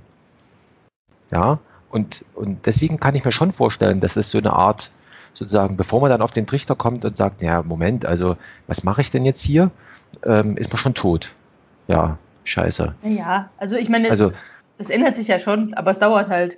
Ja, genau, also das, ja. Und deswegen ist vielleicht so dieses, ähm, vielleicht sollte man dann tatsächlich mal über, über, ähm, über was anderes dann eben nachdenken, dass man sagt, also, dass man jetzt vielleicht auch. Ja, aber wie könnten solche Spiele aussehen? Also ich, ja. ich finde es sehr spannend, darüber nachzudenken, wie kann so ein Spiel aussehen. Ja. Und ich meine, Klaus, du hast ja die Sache mit dem Trialog und dieses, ähm, dass man zum Beispiel seine eigene Investition unter Bedingungen stellt, dass man eben sagt, ich, ich gebe nur äh, oder, oder ich gebe zum Beispiel 20 Euro für einen Trialog unter der Bedingung, dass das Internet äh, noch 50 Euro dazu gibt. Also quasi ja. fremde Leute äh, mitspenden und wenn, die, wenn ich dann die 50 Euro zusammen habe, dann gebe ich quasi meine, äh, sind quasi 50 äh, Euro im, im Trialogtopf und meine 20 Euro noch also, dazu. Wir könnten den, den Trialog könnten wir selber auch so ein Spiel nennen. Das wäre auch, ist auch ein Spiel. Was, was, was, gelingt, was gelingt da? Es gelingt eigentlich nichts anderes als eine Versammlung von, weiß ich nicht, 10, 12 Leuten oder wie auch immer, zwischen oder fünf, drei, zwischen drei und zwölf Leuten oder irgendwas. Es gelingt eine Versammlung und was tun sie? Gemeinsam eine Tafel bemalen und eine Agenda abarbeiten. Und mehr tun sie nicht. So, das ist ja soweit ganz banal und nicht weiter interessant. Das Interessante ist, wenn man das Ganze jetzt Zufallsbedingungen aussetzt, also das heißt solche Bedingungen, die eintreten können, aber nicht eintreten müssen und die du nicht durchsetzen kannst. Also sprich, wenn du sagst, alle anfallenden Kosten für dieses äh, Schauspiel, alle anfallenden Kosten, das können Fahrtkosten, äh, Spesenkosten, also alle an, anfallenden Kosten werden von anderen getragen, so, äh, hauptsächlich von Abwesenden. Jetzt, wie, wie kriegst du das hin, dass Abwesende die Bereitschaft hätten, 20 Euro zu geben, damit zehn Leute mh, hm, einen schönen Abend haben? Du könntest sagen, ich, du, kannst, du könntest Geld einsammeln, also Spenden einsammeln und so. Kannst natürlich machen. Ähm, ähm, aber das, Aber dann, das sind bekannte das Handicap müsste etwas höher sein. Das Handicap müsste etwas höher sein. Ne? Ähm, weil das könnte ja wieder, wiederum klappen. Also man, man muss sich ja fragen, ne? man muss sich ein Handicap wählen, von dem man sagen kann, also ähm, ähm, ähm wenn ich, also sagen wir, ich mache jetzt über Spenden, ich sammle Spenden ein, das kann klappen. Äh, aber dann passiert, dann bleibt, dann bleiben keine Verbindlichkeiten zurück. Es muss irgendetwas zurückbleiben, also idealerweise natürlich etwas zurückbleiben, ähm, ja, das eben auch weitere Verbindlichkeiten erzeugt, ohne dass man eben das durchsetzen kann. Und das hieße in dem Fall also, ja, die Spesenkosten ähm, äh, einzusammeln äh, und gleichzeitig einen Überschuss zu haben. Also mehr zu haben, als man braucht und die weiterzugeben als Vorschuss an andere, äh, um dann zu schauen, mh, hm, kann das weitergehen und kann es größer werden. Äh, denn es, es, man könnte ja dann auf die Idee kommen zu sagen, es kann zu einem bestimmten Zeitpunkt an einem Ort ein Trialog äh, stattfinden, aber gleichzeitig an einem anderen Ort auch noch einer, also einem ganz gleichzeitig beispielsweise. Man könnte das Projekt starten, sagen, drei Trialoge gleichzeitig, einer in Berlin, einer in Hamburg und einer in Köln. Und alle fangen am, weiß ich nicht, 30. Mai 2019 an, um 19 Uhr. So, das sind natürlich so Spiele. Man, und die Frage, was das soll, ist nicht interessant. Die Frage ist, ob es gelingt. Ist ja ähnlich wie mit dieser U-Bahn-Schacht da, mit dem Wohnzimmer da einrichten was das soll, ist völlig uninteressant. Ähm, die interessante Frage ist, wie gelingt's? Ja, wie gelingt's? Das wie ist ja aber eigentlich eine Frage, die, die, die ja eigentlich sozusagen, die man ja eigentlich so eher so im Künstlerumfeld vermutet, oder? Ja, also, sicher, natürlich. Also man kann das Kunst nennen, aber also ich nenne, man kann das Kunst nennen, aber es ist eigentlich nicht relevant, wie man es nennt. Also ich nenne es soziologische Ich, ich äh, gebe jetzt nur wieder, woran mich das erinnert. Ja, ja also, man kann das so nennen. Ähm, ähm, aber das Interessante ist sozusagen, das Bedingungen auszusetzen, Zufallsbedingungen auszusetzen. Also Bedingungen, wo der Zufall äh, der nicht, kont nicht kontrolliert, das zwar er gewünschte, äh, erhoffte, aber nicht kontrollierbare Ereignis eben eine entscheidende eine entscheidende Störgröße ist. Aber vielleicht kannst du noch mal erklären, was das mit, dem, mit der Dienstleistungsökonomie zu tun hat. Naja, damit man Abfall, um auf diese Weise Überfluss zu produzieren. Also hm, nochmal, was äh, das Interessante an solchen, wie dieser Typ da mit seiner Büroklammer, der das gegen ein Haus getauscht hat. Das Interessante daran ist nicht so sehr das Ergebnis, weil wenn er es hat, also in dem Fall das, was er will, nämlich das Haus, äh, dann ist das Spiel entweder, äh, dann ist das Spiel zu Ende und dann ist es egal. Äh, interessant ist das, was in dieser ganzen Zeit passiert ist. Denn das sind die relevanten Erfahrungen, also das sind im weitesten Sinne kann man das Lebenserfahrungen nennen, es sind Begegnungen und dabei passiert eben ganz viel. Ähm, Begegnungen, äh, der, hat, der, hat eine, der könnte eine Abenteuergeschichte erzählen. Äh, und dabei wird Überfluss produziert. Und genau die Idee wäre nun, diesen Überfluss auf die eine oder andere Weise zu nutzen man muss ihn überhaupt erst finden. Also man muss sozusagen ihn sich aneignen und also aneignen diesen Überfluss und ähm, aneignen und ähm, liquidieren, also akquirieren und liquidieren. So, das kann man machen, indem man solche Spiele anfängt. Man kann aber auch, sagen wir, mh, hm, ablaufende äh, ablaufende Spiele oder man kann ablaufende Routinen als Spiel, solche Spiele interpretieren, auch wenn sie sich selber so nicht verstehen, ablaufende Spiele als solche interpretieren ähm, und dann sagen, ich, äh, ich hänge mich da mal dran, nicht um mich da einzumischen, sondern um irgendwelchen Überfluss abzugreifen. Also es könnten beispielsweise irgendwelche Unternehmen sein. Unternehmen könnte man vor, sich äh, vorstellen als ein Spiel, das da gerade abläuft, in dem Fall also Betriebswirtschaft, ist ein bestimmtes Spiel, das einen bestimmten Zweck hat. Und ähm, vielleicht gibt es irgendwann mal Leute, die sagen, okay, ähm, die als Praktikanten sozusagen sich an, dieses Spiel, sich an diesem Spiel beteiligen, die also erstmal sagen, ich will dafür keinen Gehalt haben, um nur um dann in diesem Betrieb zu studieren, wo da Überfluss anfällt, den man sich aneignen kann, ohne dass irgendjemand eifersüchtig sagen würde, das gehört aber mir. Ja, Praktikanten. Ne? Mm. Und dann sagt, so, und die Frage ist, kann sich das, kann, kann daraus, kann aus solchen Erfahrungen, können solche Erfahrungen sich akkumulieren? Aber das weiß ich eben alles nicht. Das wäre selbst wiederum auch ein Spiel, also etwas zu versuchen. Können entsprechende Erfahrungen, die dabei anfallen, können die akkumuliert werden im Sinne von Wissen.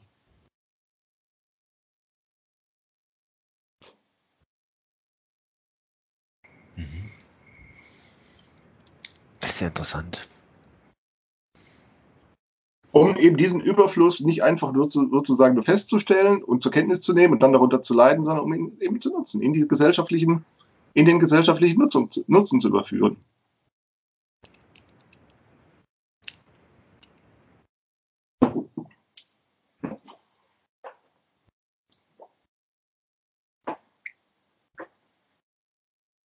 Das kann man in Betrieben machen, als Praktikanten. Das kann man, und zu sagen, ähm, das können natürlich auch Familien, könnte man als ein solches Spiel auffassen. Hm, jetzt ist gerade Ostern, jetzt ist gerade Ostern, ich kann ja meine Eltern mal ein Spiel vorschlagen. Nee, du musst es ihnen ja nicht vorschlagen. Du könntest das als ein solches Spiel auffassen. Wohngemeinschaften. Ah, stimmt, ich könnte einfach ein Spiel spielen. Ja, du könntest sagen, da, da läuft schon so ein Spiel. Dass die Beteiligten das selber so nicht verstehen, ist ja völlig egal. Das musst du denen ja nicht sagen. Du einfach musst du sie ja nicht überzeugen. Es reicht völlig, sich an diesem Spiel zu beteiligen und dann zu schauen, wo Was sind da, wo sind da die Nischen für die Aneignung und also für die Akquirierung und Liquidierung von Überfluss. Und was Überfluss ist, das, das würde man dann vor Ort irgendwie sehen, ne? Genau, also, das, Text, das irgendwelcher Kram. Das der Information. Mhm. Ja, du, um, um Beispiel zu sehen, was ist, also ich, ich, du kannst Überfluss nicht einfach, du kannst Überfluss nicht einfach feststellen und dann sagen, ich habe ihn.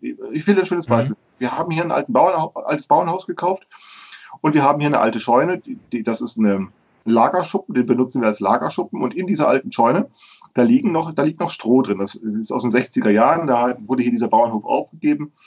Dieses Stroh, das ist eine große Menge alten Stroh. Mit die, man könnte sagen, ich habe dieses, dieses Stroh überflüssig. Ich stelle fest, es ist Überfluss.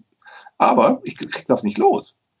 Äh, äh, und zwar deshalb nicht, es nimmt nämlich überhaupt nicht. Der Bauer nimmt es nicht, äh, weil er sagt, das ist vollgestaubt, da sind Pilzkeime und alles Mögliche drin. Der Bauer nimmt es nicht, außerdem hat er selber genug Stroh. Die Feuerwehr nimmt es nicht zum Verbrennen, zum Üben. Nö, das nehmen die nicht, das, damit können die nichts anfangen. Ähm, ich habe, also bei der Feuerwehr, der Bauer, äh, auch die Pferdeleute, die es hier gibt, die nehmen das nicht, weil das eben so staubig ist, äh, weil es so alt ist und so. Äh, also ich krieg das nicht weg. Also man könnte sagen, ich habe es überflüssig, aber das kann ich nur dann feststellen, aber dann. Ähm, dann hat sie es. Ähm, genau, und, und, ja. und jetzt äh, wäre sozusagen die Idee, sich was, also man müsste sozusagen in Anführungszeichen jemanden finden, der genau damit irgendwas macht. Ja, ja ich, was ich, Sinnvolles möglicherweise sogar. Dann hatte ich mal, dann, beinahe wäre es gelungen. So, und dann hatte ich über, ich weiß nicht mal, welche Kontakte, jemanden kennengelernt aus Südhessen. Ich wohne ja hier in Mittelhessen, in Südhessen, also unten aus irgendwo Rüdesheim, so irgendwo da unten, der machte Strohpellets. Der hatte so eine Pelletiermaschine und der machte Strohpellets. Und er sagte, er würde kommen, aber erst dann, wenn, ja, eben erst dann, wenn der einen ganzen Lastwagen voll mit altem Strohpellets hier abfahren könnte. Und dafür hätte es nicht ausgereicht. Also ich hätte noch drei, vier andere Leute finden müssen, die auch überflüssiges Stroh haben. Und die habe ich da nicht gefunden. Also ich hatte den dann zwar gefunden, der, der hatte so eine Pelletiermaschine, aber dann fehlte mir die Information darüber, wer denn noch sein altes Stroh pelletieren lassen möchte. Und dann ging es nicht. Ja, du merkst, es sind eigentlich nur Informationsdefizite. Und sonst nichts. Und dann habe ich irgendwann aufgesteckt, weil ich dachte, jetzt höre ich auf, nach jemandem zu suchen. Irgendwann muss es sich von selbst ergeben, dass irgendjemand sagt, dieses Stroh da kann ich gebrauchen oh, für. Aufgesteckt? Ja, aufge aufgegeben. Ich habe aufgegeben. Aufgegeben, nach jemandem zu suchen. Aber du hast es immer noch herumliegen. Oder? Ja. Das liegt da oben rum. Äh, und äh, das ist, äh, wir haben auch den Strom da abgeschaltet. Wir hatten noch lange Zeit Strom in der Saal schon, wir haben den Strom abgeschaltet. Also wenn da ein Funker mal reinfliegt, das brennt sofort. Der brennt wie die Notre Dame, das brennt sofort. Ähm, ich wäre froh, wenn ich es los wäre. Ein Nachbar hatte mir mal den Vorschlag gebracht, ich sollte die Lahn werfen. Ich bin so bescheuert. Der hatte das ernst gemacht. Scheiße. Ja, wohin damit? Weißt du, der Bauer. Man kann es nicht kontrolliert irgendwo verbrennen? Ja, nee, das muss ich, das sind große Mengen, dafür ist es zu viel. Bis ich, den, also auf eine Schubkarre, da kriege ich nur zwei so Ballen oder drei Ballen drauf. Das sind ein paar hundert Ballen. Was meinst du, da bin ich, das geht überhaupt nicht, das kriegst du nicht. Als Baustoff, als Baustoff? Für, ja, für ich müsste jemanden haben, der es abholt. Verstehst du? So, als Baustoff sicher. Als Baustoff sicher. Mir fehlt nur die, ach, irgendjemand gibt es bestimmt auf dieser Welt, der es nimmt, sicher. aber woher die Information nehmen? Ja, ja, jetzt, klar, nee, verstehe Das ist das, was ich sagen wollte mit dem, es reicht nicht, es festzustellen, denn dann habe ich es festgestellt, dass ich es überflüssig habe, aber das ist nicht der Überfluss. Der Überfluss ist sozusagen der Verweis auf ein knappes Gut und das knappe Gut ist die Information. Mir fehlt schlicht und einfach die Information, was ich damit anfangen soll. Habe ich nicht. Und was wäre ich bereit für eine Information zu tun? Ich wäre unter Umständen auch bereit, was dafür zu tun. Verstehst du? Also im Sinne eines knappen Gutes. Also ähm, wenn irgendjemand kommt und sagt, ähm, ich könnte dir helfen, dieses Stroh abzutransportieren, wenn du. Wenn der mir natürlich Geld von mir verlangen würde, würde ich sagen, naja, dann würde ich sagen, nein, äh, sondern ich würde eher was anderes dafür tun, nämlich ja, jemand anders auch dabei helfen, Überfluss zu beseitigen. Das finde ich viel interessanter. Und dann wäre ich bereit, mich dafür zu engagieren. Ja? Das ist ein interessantes Problem, ja, stimmt. Und, und diese, diese Art von Überfluss, die gibt es ja dann überall, Überall. im Grunde genommen. Über. Es ist eine unerschöpfliche Ressource. Und, oh, irre, irre viel. Irre viel. In jedem Haushalt, in jedem Unternehmen, in jedem Auto, in jedem Weg, je, im öffentlichen Raum. Und es sind nicht nur Waren, es sind Sachen, es sind Zeit, es ist Manpower, es sind La Räume, Lagerräume, Aufenthaltsräume, Regale, es sind Dachböden, es sind, ach, irre, irre, irre. Der Überfluss dürfte, der, der potenzielle Überfluss dürfte gigantisch sein, den die Gesellschaft produziert. Und die Information im Verhältnis dazu ist extrem gering. Was damit machen? Ja. Du hast deine Wohnung vollgestopft, aber du kannst es nur feststellen. Und dann, aber dann hast du es festgestellt, deine Wohnung ist vollgestopft mit Überfluss, ja, aber feststellen reicht nicht.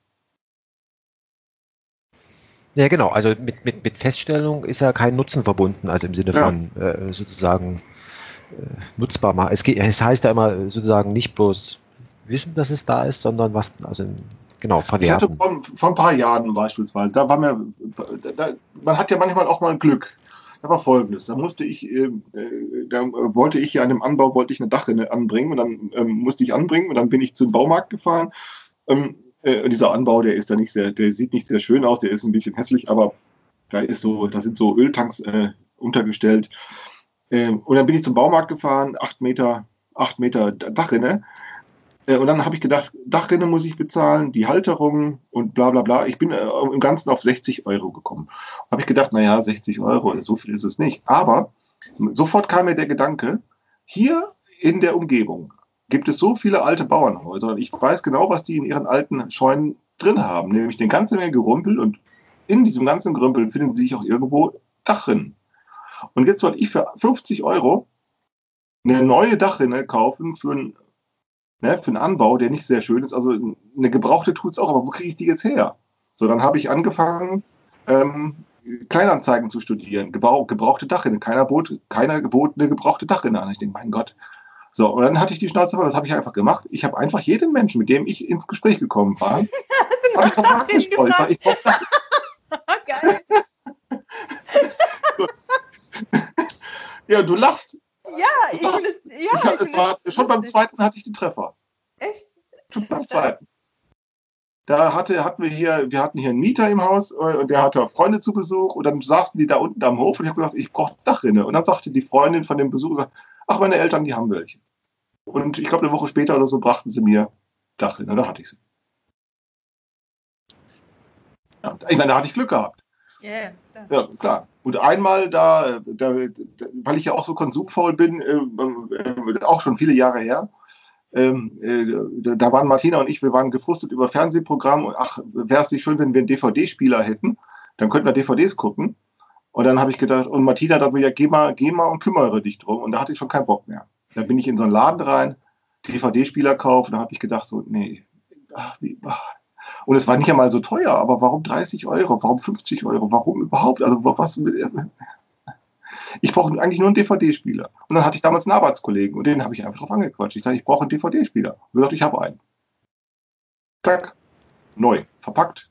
Wo hatte er den her? Er hatte auch Geschenk gekriegt. Aber und, und, und, und ein Spiel könnte man draus machen, indem man einfach sagt, pass mal auf, du kriegst von mir diesen, diesen DVD-Player, wenn du im Gegenzug irgendjemand anderem irgendetwas, was du selber im Überfluss hast, zum Beispiel dein Stroh vertickst. Zum Beispiel. Genau. Das wäre das Spiel. genau. Ganz genau. Und da könnten wir, müssten wir irgendwo Buch führen, dass das dann eben tatsächlich, der Klaus ist sein, der hat sein, sein auch Stroh. Äh, auch immer. also- also, du könntest, ja, genau, du könntest, das wäre das, das wäre das, das wär, ist interessant. Ich, äh, genau, ich schreibe mir das mit. Ich probiere das aus. Ja, nee, aber ich meine, ich meine da gibt es ja ganz viel Fantasie. Also, Ja, ne, ja, du musst halt dir was ausdenken, nicht wahr? Ähm, und der Sinn ist eben erstmal wirklich nur die Übung. Also, wie, wie, das ist ja der uralte Sinn von, des Wortes, des Begriffs Askese. Askese meint nicht Enthaltung oder so, sondern das meint Übung. Und wir kennen Askese unter Enthaltungsübung, also ne, die Enthaltung, die Beschränkung, die Selbstbeschränkung und so. Aber gemeint ist eigentlich mit Askese nur Askesis die Übung. Ähm, ähm, äh, die Mönche haben das dann, haben ihre Übungen dann eben die Enthaltsam Enthaltsamkeitsübungen genannt. Und so kennen wir dann den Begriff Askese. Aber in Wirklichkeit meint Askesis nur das Üben. Die Askese, die äh, Askese ist nur die Übung und, und eben hier in dem Fall eine bestimmte, die Übung, weil äh, übe die Akquirierung und Liquidierung von Überfluss. Übe das. Und dabei kommt es erstmal nicht darauf an, ähm, wie viel das ist und ob du damit irgendjemanden beeindrucken kannst. Das ist ja immer so bei Übungen, nicht wahr? Wenn du sagst, die Übung lautet Gewicht heben, dann musst du nicht mit 100 Kilo anfangen. Du kannst auch mit einem Kilo anfangen. Genau. Und, und sozusagen das, das soziologisch Interessante wäre eben nicht, dass man dann, dass man dann irgendwie sagt, ja, alles klar, Klaus, du hast jetzt 100 Kilo gehoben, sehr gut, sondern wäre die Beobachtung sozusagen, wie du das gemacht hast, zum Genau. Beispiel. Die Zeit, die Zeit, was dabei alles passiert, ganz genau. Die Erfahrungen und die Folgewirkungen, die Irritationen, die Störungen, die Blockaden, genauso wie die Ermöglichungen, die schönen Erlebnisse, die schlechten Erlebnisse, die Umwege, die Irrwege, die, das Versagen, äh, was ja auch normal ist, das gehört ja auch dazu. Es muss eben auch äh, scheitern können. Ähm, der Verdruss, der damit verbunden ist. Äh, und, und, und, und, und natürlich auch das Glück und die Erfolge und so. Das gehört eben alles dazu. Also, ähm, ne? Ich habe letztens mit jemandem, ich weiß gar nicht mehr mit wem, mit irgendjemandem drüber gesprochen.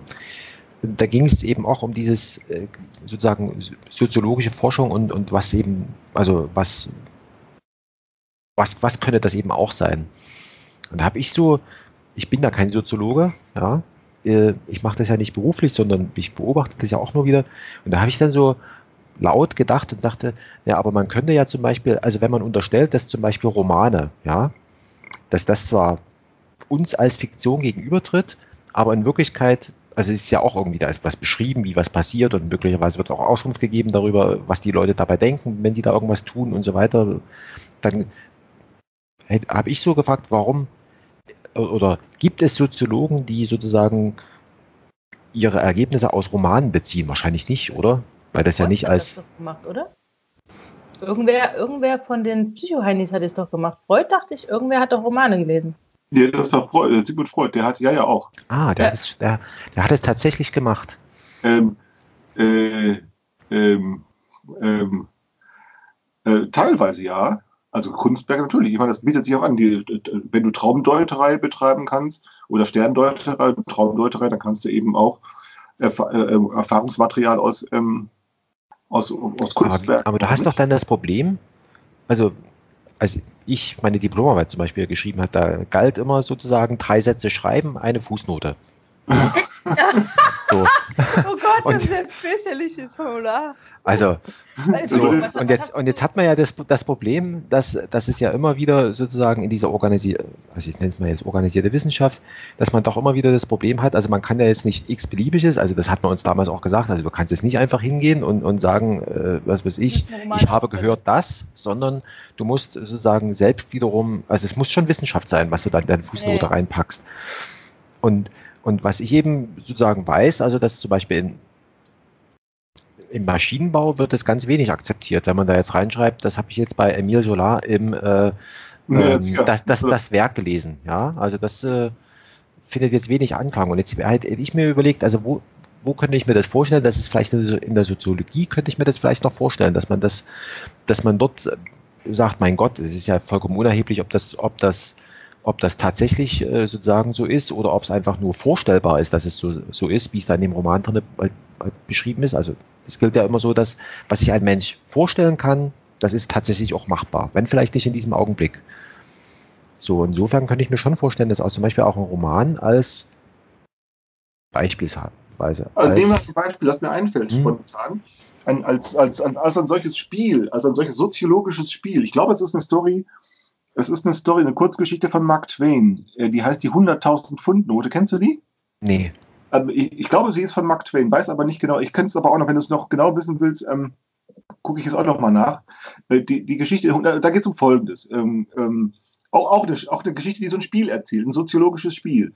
Da geht es um Folgendes. Da, es wird erzählt, ein Mann äh, kommt als Schiffbrüchiger nach London. Der ist also irgendwie ein Amerikaner, der ist auf dem Atlantik, hat Schiffbruch erlitten und er ist von einem Schiff aufgefischt, aufgegriffen worden von einem, und kam eben ja als Schiffbrüchiger, äh, kam nach London. Er hatte eben nur schäbige Kleidung an, er hatte kein Geld, er hatte keine Papiere, er war ein Niemand äh, und rannte durch die ähm, Straßen von London und wusste nicht wohin. Und es wird nun erzählt, dass ähm, äh, äh, oben in einer Wohnung aus dem Fenster stehen oben zwei Brüder, zwei Brüder, die sind irgendwie reich, das sind Millionäre, und die, die diskutieren miteinander, was wohl folgendes, was wohl wäre, wenn folgendes, äh, die diskutieren darüber, was wohl passieren würde, wenn, wenn sich folgendes ereignen würde.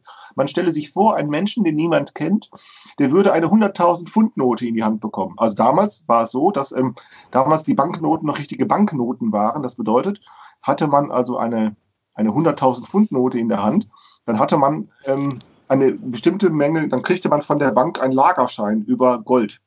Mhm. Äh, nicht, und das waren genau, äh, und das entsprach genau der Menge, äh, die man da hinterlegt hatte.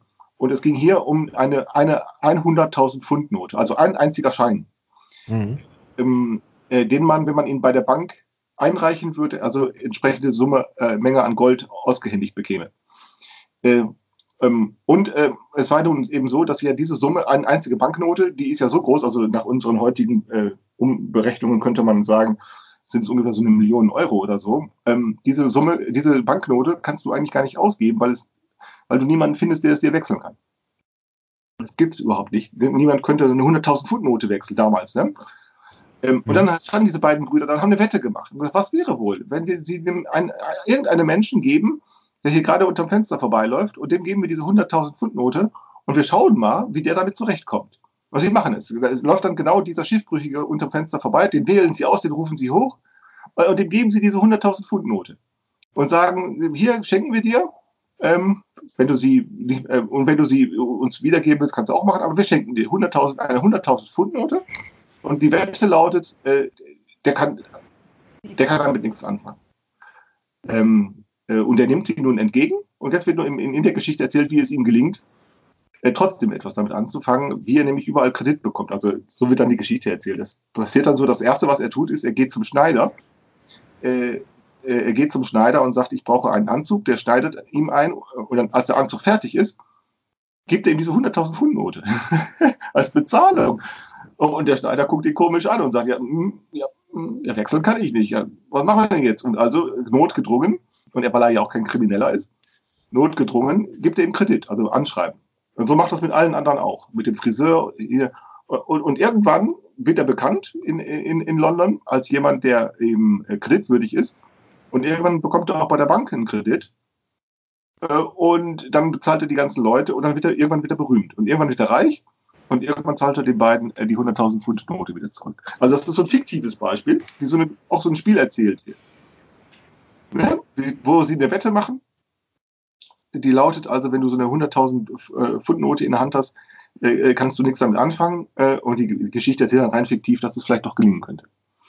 Ja, auch eine, aus dem Roman. Mhm. Bei Stanislav Lem beispielsweise findet man eine ganze Menge, äh, äh, Julia, ne? die ja. neue Burgonie und so. Das sind eine ganze Menge Literatur. Das war echt schön. Also das war wirklich eine, eine schöne Geschichte. Also die habe ja. ich, hab ich, hab ich ja gelesen. Ähm, Mal gucken, ob ich noch die anderen äh, schaffe. Ich muss mich jetzt leider verabschieden. Äh, ich ja. wünsche euch noch einen, noch einen schönen Abend. Ciao, Julia. Ja, ja. also klar, gut. Tschüss. Ähm, also aus Romanen, ne?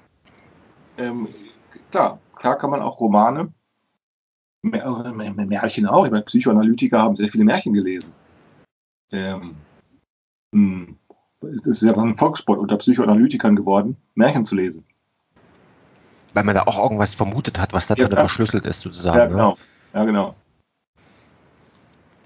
Aber genau, also das ist ja so ein, so ein, ja, es ging eigentlich so, genau, um diese ganze Sache sozusagen, man kann ja alles, alles an Gedanken, was in der Menschheit irgendwie vorgekommen ist, egal ob man, ob man da nur, ob es offensichtlich ist, dass es Wissenschaft ist, äh, oder ob es, ob es erstmal nur ein aufgeschriebener Gedanke ist, äh, kann man ja, das kann ja trotzdem nützlich sein, ja.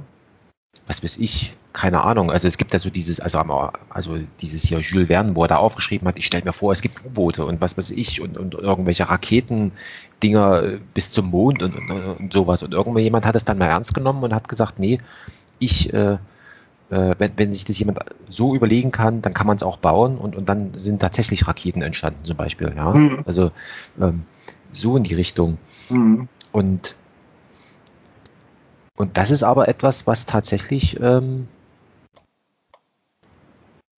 ja, das, das sowas macht, also kann man wahrscheinlich nicht mehr so, in, also zumindest in, in, der Universität, wie ich sie so gesehen habe, äh, findet sowas nicht mehr statt, dass man da jemanden äh, sozusagen hinsetzt und sagt, pass mal auf, du liest jetzt und untersuchst irgendwas, ob du irgendwas Tolles drin findest, was wir, was wir bauen können. Ja, zum Beispiel in, so schnell könnte man sich ja auch so ein, so ein Maschinenbauinstitut vorstellen, ja, mhm. die den ganzen Tag nichts anderes machen als, was weiß ich, irgendwelche Geschichten zu, zu lesen, die offensichtlich jetzt nichts mit Maschinenbau zu tun haben, ne? aber wo man dann sagt, ja geil, da können wir jetzt nochmal drüber nachdenken und irgendwas Maschinenbaumäßiges draus, draus basteln. Weil, weil das ist ja doch, das ist doch eigentlich auch so eine Art ungenutzter Überfluss, mhm. wo auch, ähm, wo auch, sag ich mal, eine, vielleicht auch eine versteckte Erfahrung irgendwie drinne, drinne steckt. Und das ist ja das, wo wir letztens, wo, wo, wo ich dir so mit dem, mit dem Klausewitz, ja. Mhm. Wo, Stimmt, das habe ich total vergessen. Ach, das ist mir. Naja, aber ich kann dir ja mal kurz meine, meine Idee schildern, wie ich so, also was mhm. ich mir so vorstelle. Der Klausewitz, der war ja, sage ich mal, der war ja dem Militär verbunden und hatte eben auch seine Militärsprache und, von, und, und konnte sich da eben gut ausdrücken. Und jetzt stelle ich mir vor, der hat jetzt sein vom Krieg, ja, das hat er geschrieben in seiner Sprache, in der er sich auskennt und hat aber in Wirklichkeit was ganz anderes geschrieben. Nicht über Kriegshandwerk, sondern er hat einfach, nehmen wir mal an, beschrieben, wie er die Beziehung zu seiner Frau oder zu seiner Familie allgemein sozusagen, wie er das charakterisieren würde, was ihm da aufgefallen ist und so weiter. Und damit das sozusagen, also auf der einen Seite, damit er es überhaupt schreiben kann, deswegen hat er das so militärisch geschrieben, und auf der anderen Seite, ähm, damit es Anführungszeichen auch, also würde man, würde man einem, einem Militärexperten ein, ein Beziehungsratgeber abkaufen. Würde man wahrscheinlich nicht machen. Ja, also deswegen hat er das vielleicht auch so, so geschrieben, weil, weil die ersten Kapitel irgendwie, das liest sich tatsächlich, wo dann irgendwie, ja, ja, also ähm, wenn sozusagen, wenn man, wenn man äh, wenn man zum Krieg rüstet, muss man sich halt überlegen, sozusagen, also man fängt erstmal den Krieg an an sich, ne? Und dann ist ja sowieso, dann, und dann muss man den Gegner beobachten und so ein bisschen gucken, was der, also wie würde man, wie würde, wie, wie erwartet man, dass der Gegner handelt, um sich selbst sozusagen dann darauf einzustellen und so weiter. Und das ist ja genau das, was ja in der Soziologie zum Beispiel da auch, sag ich mal, beschrieben wird, ja. Und, und, und so weiter und so fort. Mhm. Und in, und irgendwo habe ich gelesen, ich weiß bloß nicht, ähm, ich habe es bloß nicht wiedergefunden, dass zum Beispiel der Fassbinder, der wollte einen Film darüber machen. Also indem er nämlich, also der hat das auch irgendwie so gesehen, dass da irgendwas sozusagen nicht militärisches drin steckt, sondern etwas, was sozusagen nach, nach innen gerichtet ist. Aber wie gesagt, also das, das Dumme an der ganzen Sache ist, dass ich mich mit diesem ganzen soziologischen Quatsch sozusagen in Anführungszeichen zu wenig auskenne, um das tatsächlich so wirklich so, es ist mir halt nur aufgefallen, weil man liest da hier und dort irgendwas und dann, wenn man dann zum Beispiel in die Clausewitz nochmal liest, dann denkt man, hä, Moment, also das ist doch jetzt hier das gleiche, nur in anderen Worten. Und, und das Bemerkenswerte ist, dass das ja im Grunde genommen, was weiß ich, ich glaube 200 Jahre in Summe, Pi mal Daumen, vor dem Luhmann passiert ist. Also mhm. scheint es ja doch schon irgendwas zu sein, ähm, was sozusagen schon immer irgendwo sozusagen als, als Kristallisationskern sozusagen rumschwirrt. Ja? Und der Luhmann hat es dann irgendwann mal aufgeschrieben. Keine Ahnung. Das ja. war so. Wäre ist ein interessanter Gedanke, den man nicht mal bei Dach will. Aber ich, ich, mir ist das völlig entfallen. Du hattest das angesprochen. Ja, ich, ich meine, den, den Clausewitz, den liest man jetzt auch nicht an einem Tag. Also das nee, ist, in, das, äh, das ist auch, also was mir an dem Clausewitz zum Beispiel ziemlich schwer gefallen ist, der hat so eine, also das sind ja kilometerlange Sätze und mit dem diesen, sage ich mal, Füllwörtern Ausdrucksweise seiner Zeit und das macht es halt echt schwierig. Also mhm. bist du da sozusagen vorgedrungen bis zu dem, was da eigentlich steht, da musst du ja, äh, also da hast du ja x Seiten schon äh, sozusagen äh, verschlungen. Mhm. Und ich meine, auf der anderen Seite mit dem Clausewitz, das Ding kann man ja, da braucht man noch nicht mal Geld dafür ausgeben, das ist ja, das ist ja schon x-mal abgelaufen. Das gibt es, glaube ich, sogar bei dem Projekt Gutenberg, kann man sogar nachlesen. Also online. Müsste ich dann irgendwie ausdrucken oder so. Nee, ich versuche das in der, aus der Stadt, aus der, aus der Universitätsbibliothek. Ich mache das nicht. Auf dem Bildschirm lesen kann ich nicht so gut. Ich werde mir das besorgen. Äh, nee, nee, das ist kein Problem. Das kriege ich hier in, in, in Marburg. Und was mich mal tatsächlich mal so, äh, jetzt sind wir ja so unter uns, was mich mal tatsächlich, also du sitzt ja dort, sag ich mal, in deinem in deinem, äh, in deinem Büro, sage ich jetzt mal, was man jetzt vielleicht auch sehen kann, mit Büchern im Hintergrund und so weiter.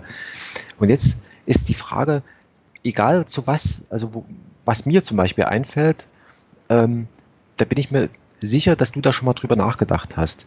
Jetzt, jetzt, jetzt stelle ich mir so vor, du bist wie so ein, wie so ein Staubsauger sozusagen in deinem, also oder wie die, ja, Staubsauger vielleicht, oder vielleicht sogar wie so eine Spinne, was mich an der ganzen Sache interessiert, ähm, mit dem Benjamin zum Beispiel habe ich über den Zettelkasten gesprochen. Ja. Mhm. So, und, und da habe ich so gesagt, ja, mit dem Zettelkasten ist zwar alles schön und gut, aber die Hürde ist ja, du musst ja diesen Zettelkasten irgendwie sozusagen bewirtschaften. Ja, also man muss es irgendwie aufschreiben und so weiter. Und, und oftmals ist es zum Beispiel so, dass, dass wenn mir so Dinge über den Weg laufen, dass ich dann sozusagen in dem Sinne unvorbereitet bin. Also und dann ist es schon wieder die Hürde, so nach dem Motto, wenn ich jetzt aufschreiben müsste, was schreibe ich denn da eigentlich auf? Ja, ja genau. So. Genau. Und genau, das ist die Anfangsschwierigkeit.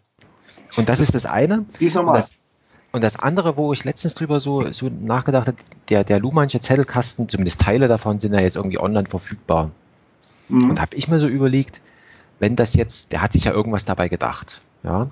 Und wenn du jetzt diesen, diesen Zettelkasten so benutzt, wie er so da ist, ja, ich stelle mir das, also so wie er beschrieben war, als, als da ist eine Ordnung drin, die möglicherweise noch nicht verstanden ist, aber da ist eine Ordnung drin. Und jetzt stelle ich mir so vor, wenn jetzt Forschung bedeuten würde, ähm, sozusagen auf Überraschendes zu stoßen, dann wäre es ja Unsinn, in etwas Geordnetes reinzugreifen.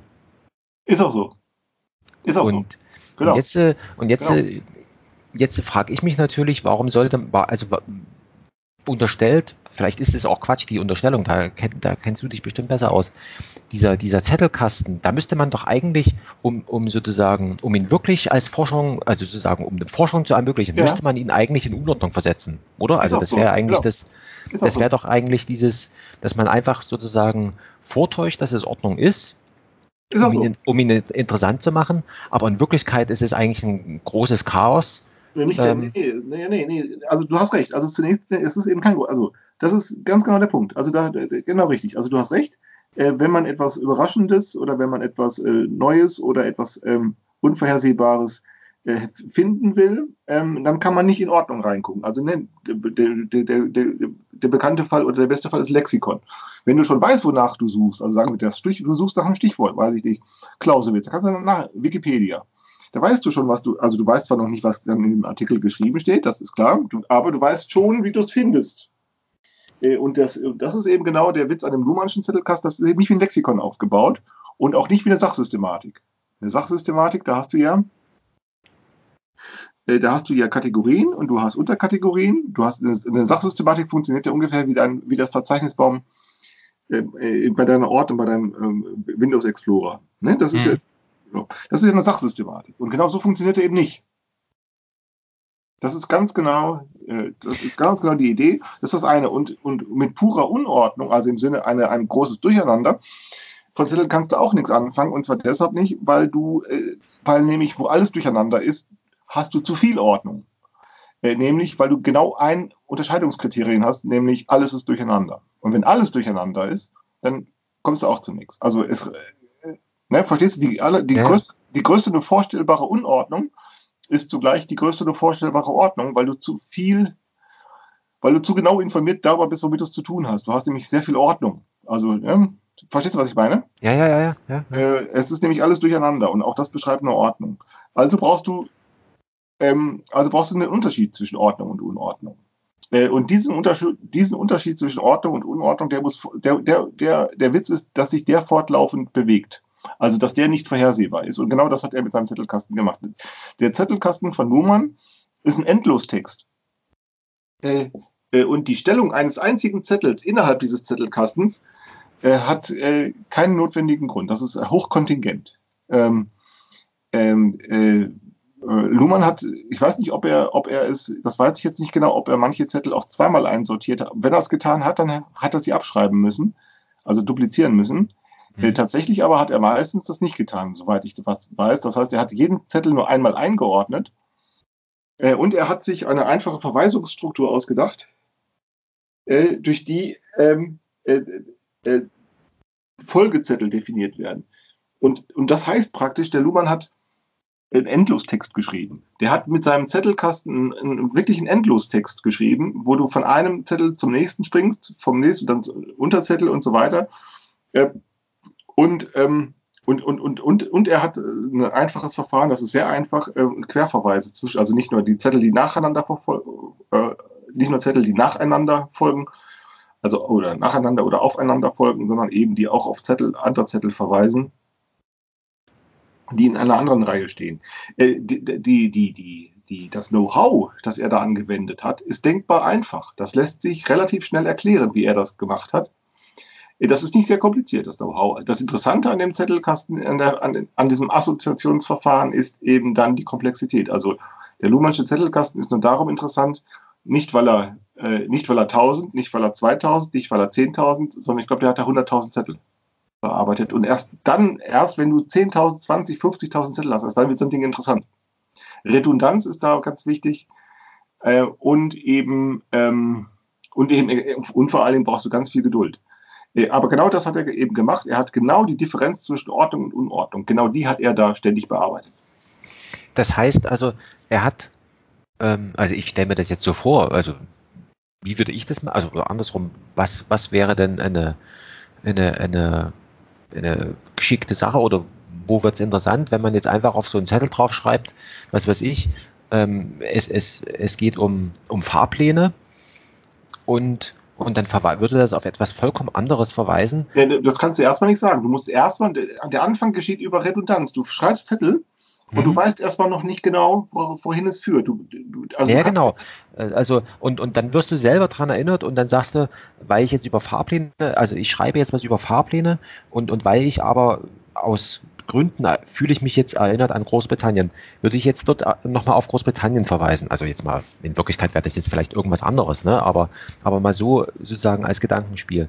Und so wird doch auch in so eine von außen betrachtet ist das ja wunderbar, das verweist aufeinander und, und es ist ja sozusagen auch eine durchschaubare Ordnung, aber trotzdem wäre dann, wäre dann Irritation ein, eingebaut in das Ding, weil sich jeder fragt, was hat denn jetzt Großbritannien mit diesem blöden Fahrplan zu tun? Eigentlich genau. nichts. Aber es wäre trotzdem interessant. Es kommt dann darauf an, ja, es kommt darauf an, wie es sozusagen in, in einem fortlaufenden Text, der sich äh, ergibt, äh, einsortierbar ist. Ähm, aus diesem Grunde übrigens kann ähm, auch der Lubansche Zettelkasten nur von einem bedient werden, nämlich nur von, von ihm selber. Ähm, ähm, die, äh, das hat der Luhmann auch gesagt. Er sagte, mit meinem Zettelkasten kann niemand etwas anfangen, was auch stimmt. Ähm, ähm, die, das ist eine Assoziations, der hat eine Assoziation, das ist keine System, keine Sachesystematik, mhm. sondern eine Assoziationslogik, die keinen anderen, die sozusagen keine andere die, da da gibt es keine zwingende, da gibt's keine zwingende Ordnung, sondern immer nur eine mögliche. Ja, genau. Also das ist so, also so wie du mir das jetzt beschrieben hast, ist es genau so. Also der hatte irgendwie Fahrpläne und dann ist ihm irgendwas eingefallen, zack, und dann schreibt er da eben Großbritannien drauf. Und für einen Außenstehenden ist das vollkommen irgendwie irreal, aber für ihn ergibt das dann in dem Augenblick irgendwie, hat das eine, ja. ist das sinnvoll und auch vor allen Dingen auch nachvollziehbar, weil er natürlich weiß, ich war damals und so weiter und dann habe ich da irgendwie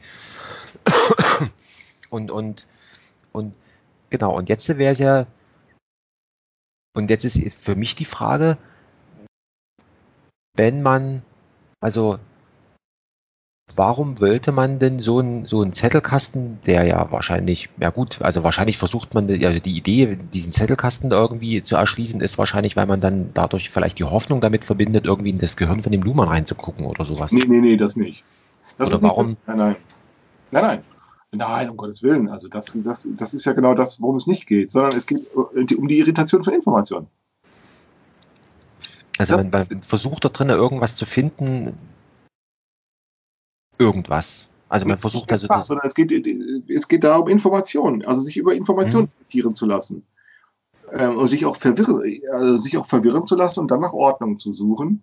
Äh, bei Luhmann war, äh, Luhmann äh, hatte ja selber auch ein, ein soziologisches Forschungsprojekt, in meinem Sinne, also so ein Spiel angefangen, nämlich, das ist ja genau das Wissenschaft, weshalb Luhmann eben eine Wissenschaft betrieben hat, nämlich, ähm, das, äh, das Spiel von Luhmann war, wie bringt man in die Soziologie etwas ein, ins Gespräch, in die Forschung, in, äh, in, die, in die Literatur, wie bringt man da etwas rein, das für die Soziologie bis dahin äh, völlig uninteressant war und wo- wofür sie keine, wofür sie äh, keine beziehungsweise wenige, äh, beziehungsweise wenige Anknüpfungspunkte hatte. Also wie bringt man etwas ins Gespräch, über das in der Soziologie so noch nicht gesprochen wurde oder werden konnte. Also es gab ein paar Anknüpfungspunkte, äh, natürlich, äh, aber eben nicht sehr viele. Das Interessante ist ja, dass Anna Luhmann gesagt hat, wenn ich mich für die Beschreibung von, von, ähm, von Gesellschaft interessiere oder für die äh, Beobachtung von Gesellschaft, ähm, äh, dann kann ich nicht äh, glauben, dass die soziologische Literatur äh, und ich und ich und wenn ich zu dieser Beschreibung und Beobachtung so, äh, äh, wissenschaftliche Literatur benutze, dann kann ich nicht glauben, dass nur die soziologische Literatur die einzig relevante ist, sondern die ist es in der Hauptsache eben nicht. Sondern wenn, dann alle wissenschaftliche Literatur. Also so die Biologen genauso wie die Kunsthistoriker oder wie Literatur äh, oder Theologen, Literaturwissenschaftler, Theologen, Archäologen oder eben auch Ökonomen. Aber wenn dann auch alle, weil nämlich die alle auch nur so ähm, ähm, soziales, also auch das sind alles soziale Wissensprodukte und auch darin kann man etwas entdecken, das für die Beschreibung und Beobachtung von Gesellschaft ähm, relevant sein kann. Und deshalb hat Luhmann sich nur zu einem geringsten Teil äh, äh, für soziologische Literatur interessiert. Also er hat sich natürlich, kommt natürlich auch vor, also bei ihm kommt natürlich auch Max Weber vor und vor allen Dingen natürlich ähm, Talcott Parsons, aber die ähm, hauptsächlichsten und, und vor allen Dingen, was er nicht tut, ist genau das, was alle anderen Soziologen immer gerne getan haben. Er hat immer, alle anderen diskutieren erstmal Soziologie, äh, beziehungsweise soziologische Literatur. Und genau das hat er nicht getan, sondern Luhmann hat sich immer gleich auf die sozialen Probleme äh, gestützt. Und dazu braucht er diesen Zettelkasten. Ähm, weil nur der Zettelkasten sagte, der, der, der zerstörte, der, der Zettelkasten, äh, der, der Luhmann hat sozusagen ge- geforscht, wie, wie, wie zerstört man sozusagen das, das soziologische Formular. Wie zerstört man das? Das hat jetzt, oder wie zersetzt man das endlich? Und genau das ist ihm gelungen. Und das ist ein Forschungsprojekt. Das Formular zu zersetzen und woran ist Luhmann gescheitert schließlich? Antwort, naja, weil er daraus Bücher geschrieben hat. Ja, und was machen nun die ganzen Luhmann-Schüler? Die zitieren jetzt fleißig Luhmann und machen daraus wieder ein Formular. ja gut, das sind dann die, die Beharrungskräfte der, der, der, Genau. der Organisation. Also Genau. ähm, die sozusagen, weil sie eben, weil die Organisation weiß, dass sie unendlich ist, sie muss einfach nur warten. Genau. Also, und und äh, das ist interessant. Ich hatte letztens, ähm, ist mal auch noch, also was ist letztens, den Gedanken, den habe ich irgendwie schon seit vielleicht drei oder vier Jahren. In, als ich äh, studiert hatte, da hat der Mathe, also unser Matheprofessor, äh, der hatte eine, also der hatte eine Kuriosität mal erwähnt und äh, das die ist mir sozusagen noch bis heute im Ge- im Gedächtnis. Und so hat er gesagt, die Mathematik, die kann alles Mögliche an Naturwissenschaft erklären, also Physik und so weiter. Also damit, also ohne Mathematik geht da in Anführungszeichen nichts. Das Dumme ist, ähm, dass die Mathematik selber wiederum nicht äh, die Mathematik beweisen kann. Genau. Und jetzt stelle, jetzt hat irgendwie äh, könnte man ja zum Beispiel auf die Idee kommen und sagen, naja gut, also sozusagen abstrakt betrachtet ist ja die Soziologie sozusagen sowas wie die Mathematik der Geisteswissenschaften, Mhm. so, so sich vorstellt, ja, weil irgendwie, nehmen wir mal an, äh, Wirtschaftswissenschaften, das ist ja auch nur ein Teilausschnitt, irgendein Spezialgebiet, sage ich jetzt mal, ne? So wie jetzt äh, die theoretische Physik vielleicht auch ein Spezialgebiet der oder Anwendungsgebiet der, der, der Mathematik wäre. Und jetzt ist für mich die Frage, gibt es denn dieses, dieses sozusagen Paradoxon, was wir bei der Mathematik beobachten können, was, was wir dort eben, was dort eben die Mathematiker auch sagen können. Sie sagen also, ja, tja, wir machen jetzt hier irgendwas, aber so richtig, wir selber können nicht beweisen, dass wir tatsächlich auch korrekt sind. Gibt es das denn eigentlich auch bei der Soziologie? Ja, sicher, das ist äh, also genau dieser Gedanke. Also das ist, ähm, es hängt ja mit dem sich selbst beobachtenden Beobachter zusammen. Was, Und- was, was kann der Selbstbeobachter über sich selber sagen? Und die Frage ist, also, ja, das habe ich mir nämlich schon fast gedacht, also in dem äh, sozusagen, und, und immer wenn ich mal so Leute danach gefragt hatte, so nach dem Motto, wie, wie, also, ähm, ich, wie ich jetzt diese Mathematikgeschichte gerade erzählt habe, ja, dann, dann war da immer, so- also da war sozusagen, ähm, ich habe das in eine Frage gekleidet und da kam aber nie was zurück im Sinne von, ja, hast, ja, stimmt, toller Gedanke, irgendwie so, ne, sind wir selber schon drauf gekommen oder äh, stimmt nicht oder, oder ich sehe das aber anders oder so, ja. Da ist nie irgendwie, und jetzt äh, hast du mir das tatsächlich bestätigt, was ich äh, die ganze Zeit schon mir selber überlegt habe. Und jetzt könnte man ja noch weiter fragen, warum, ähm, warum spricht da niemand drüber? Worüber? Oder, oder was, oder andersrum, was nicht, warum spricht da niemand drüber, sondern was ist die Frage, die sich für mich stellt, ist, was machen die Soziologen jetzt mit diesem Wissen, dass sie im Grunde genommen, nehmen sie das so hin und sagen, tja, ist uns, ist mir egal, wie die Mathematiker, die sagen, ja gut, können wir halt nicht machen, aber für die Physik reicht's, in Anführungszeichen. Oder, oder wie, wie ist da deine Beobachtung, dass sie mit dieser Unbeweisbarkeit der eigenen Grundlagen sozusagen, worauf das Ganze da Hm. dahin hinkommen? Also das führt jetzt zu weit ähm, heute Abend. Ähm, weil das ist jetzt, dann müssen wir nochmal ein extra Gespräch machen.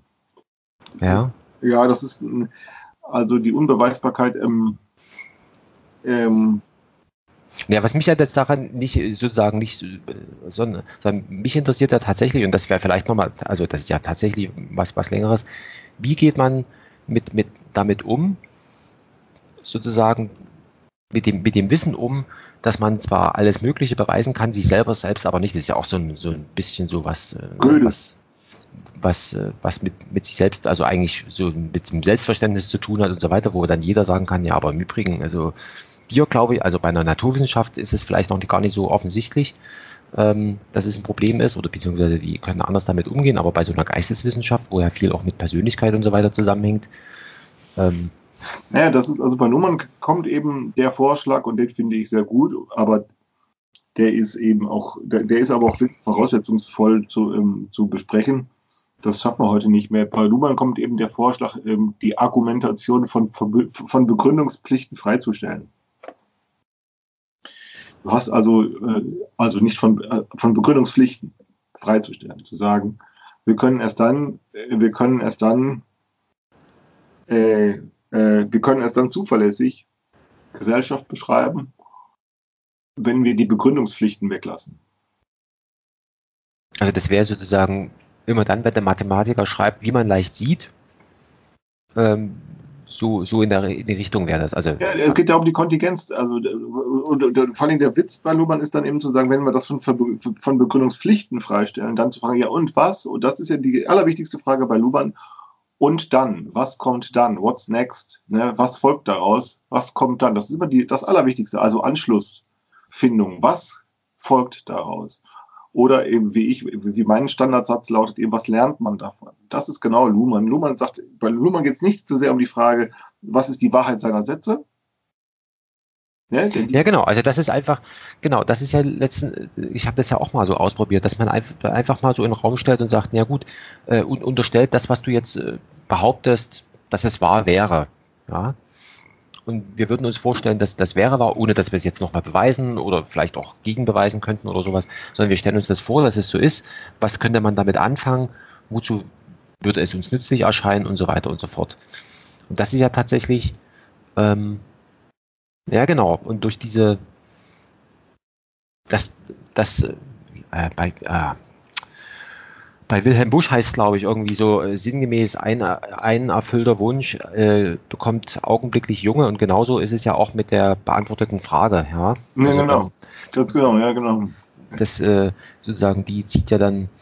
Ähm, Im Übrigen, ich habe noch ein anderes äh, tolles Spiel äh, ent entwickelt. Und zwar ist das so ein, ist das so ein, so ein Spiel, sozusagen die, die, die Konfrontation mit Freiwilligkeit. Und zwar folgendes, wenn, also oftmals hat man ja irgendwie, äh, was weiß ich, also Menschen beschweren sich, dass sie irgendwelche Dinge erledigen müssen, ja. Ja, was, was erledigen? Ja, wenn du jetzt sagst, pass mal auf, also äh, im Haushalt zum Beispiel oder typischerweise auf Arbeit, wenn man einfach sagt, äh, ähm, erledige einen Auftrag für mich. Ja? Mhm. Und jemand sagt jetzt, aber jetzt muss ich jetzt hier so einen komischen Auftrag erfüllen. Also er beschwert sich jetzt nicht bei mir, sondern bei jemandem Dritten. Und dann äh, sozusagen darauf einzugehen, indem man sagt, ja, pass mal auf, das ist doch alles freiwillig hier, du kannst ja jederzeit gehen. Und diese, diese, diese Bewusstmachung sozusagen, dieser Freiwilligkeit, das erzeugt tatsächlich schon, also erstmal Irritation beim Gegenüber, weil der dann irgendwie dann sagt, ja, Moment, stimmt eigentlich, hast, hast recht. Ähm, und und ähm, also das probiere ich jetzt seit geraumer Zeit eigentlich aus, gerade immer wenn es wenn es darum geht, jetzt muss ich hier irgendeinen Scheiß schon wieder machen, ja, wenn dir jemand darüber berichtet. Irgendein Kram, die- wozu ich eigentlich gar keine Lust habe, wo man dann einfach sagt, ja, pass mal auf, also es ist ja alles freiwillig, du kannst jederzeit gehen. Und wo tatsächlich dann ähm,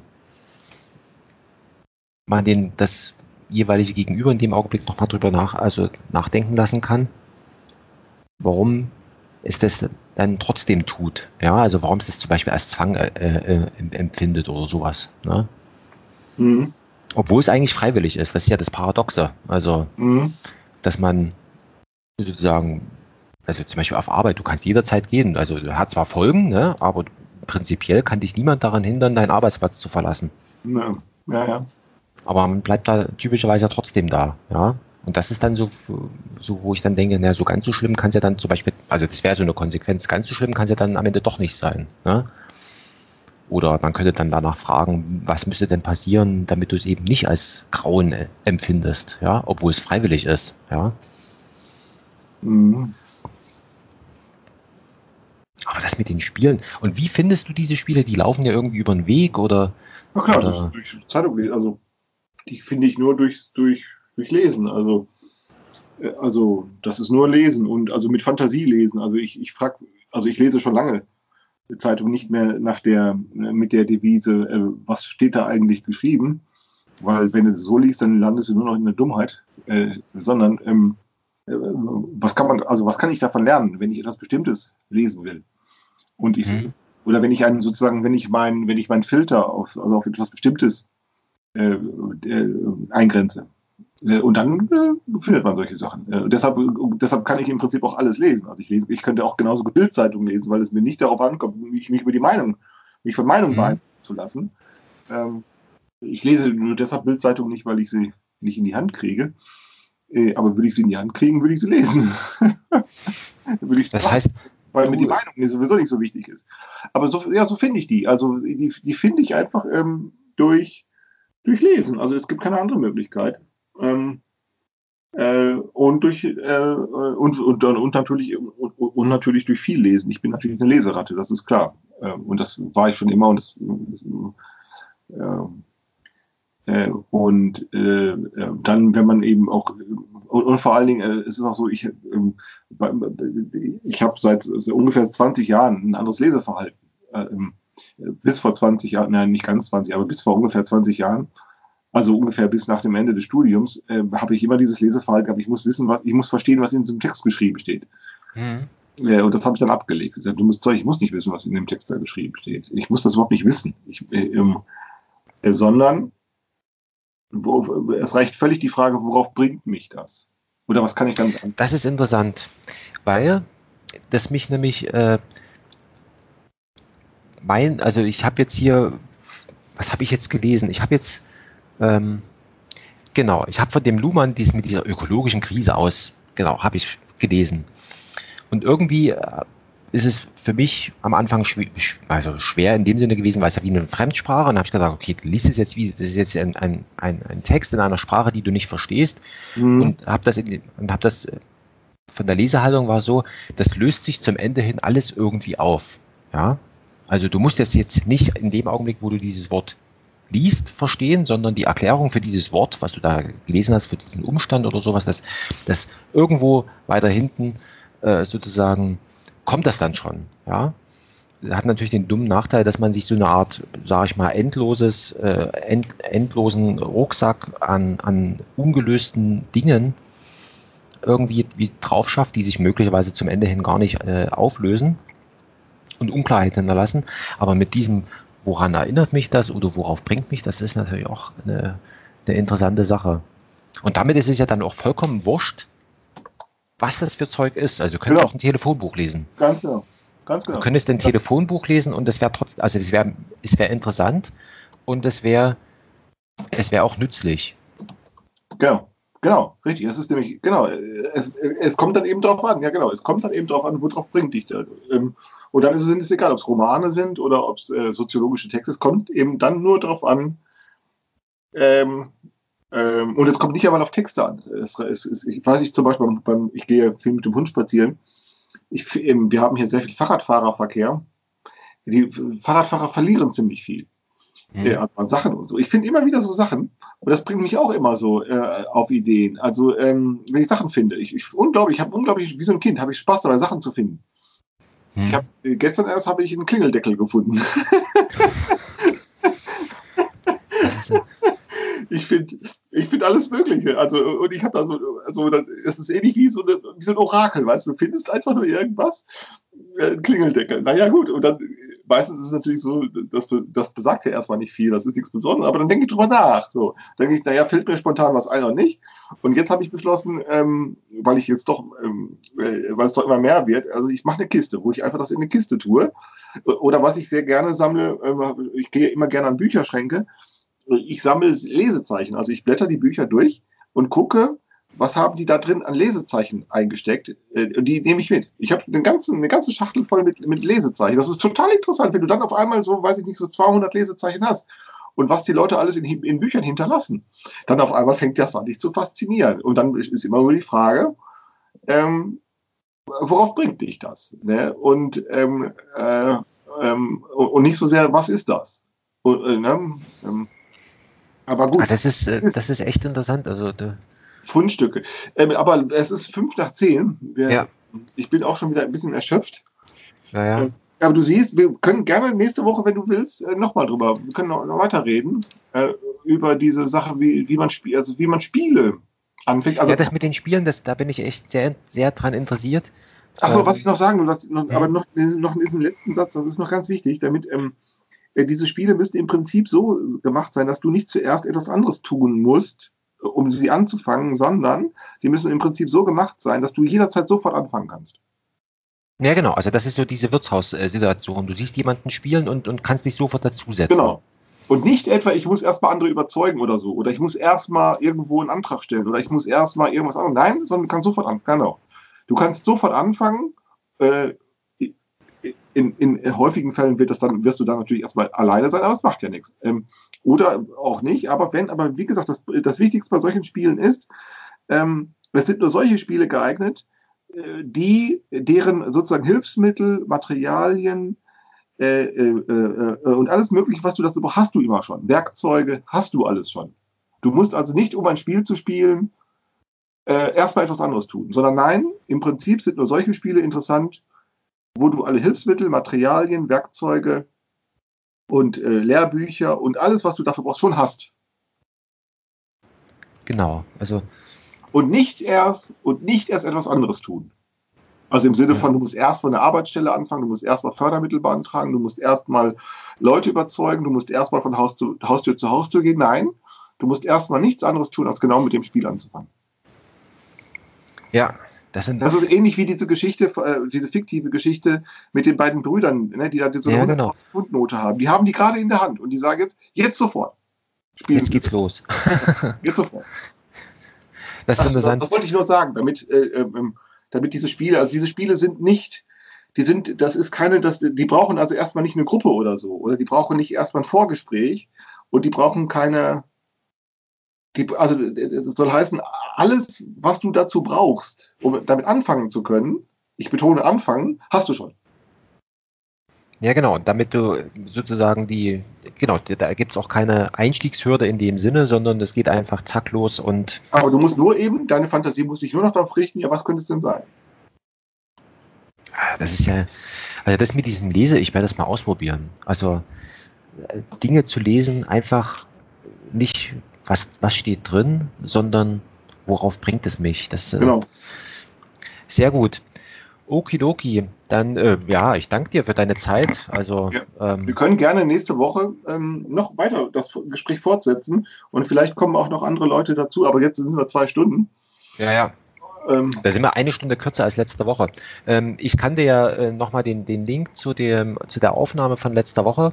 Also ich mache da wirklich nur Ton raus, zack und und lade das irgendwo hoch und wer sich anhören will, der hört sich an und wer nicht, der logischerweise dann nicht. Ne? Also da, da, da wird nichts noch nachbearbeitet. Äh, von, von unserem äh, letzten, äh, vielleicht das noch zum, zum Abschluss.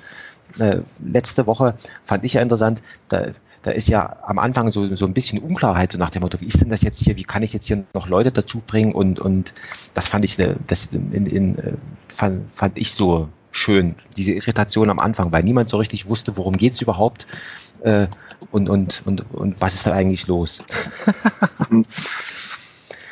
Okay. okay. Alles, Alles klar. Bis nächste Woche. Bis nächste Woche. Ciao, ciao. Tschüss.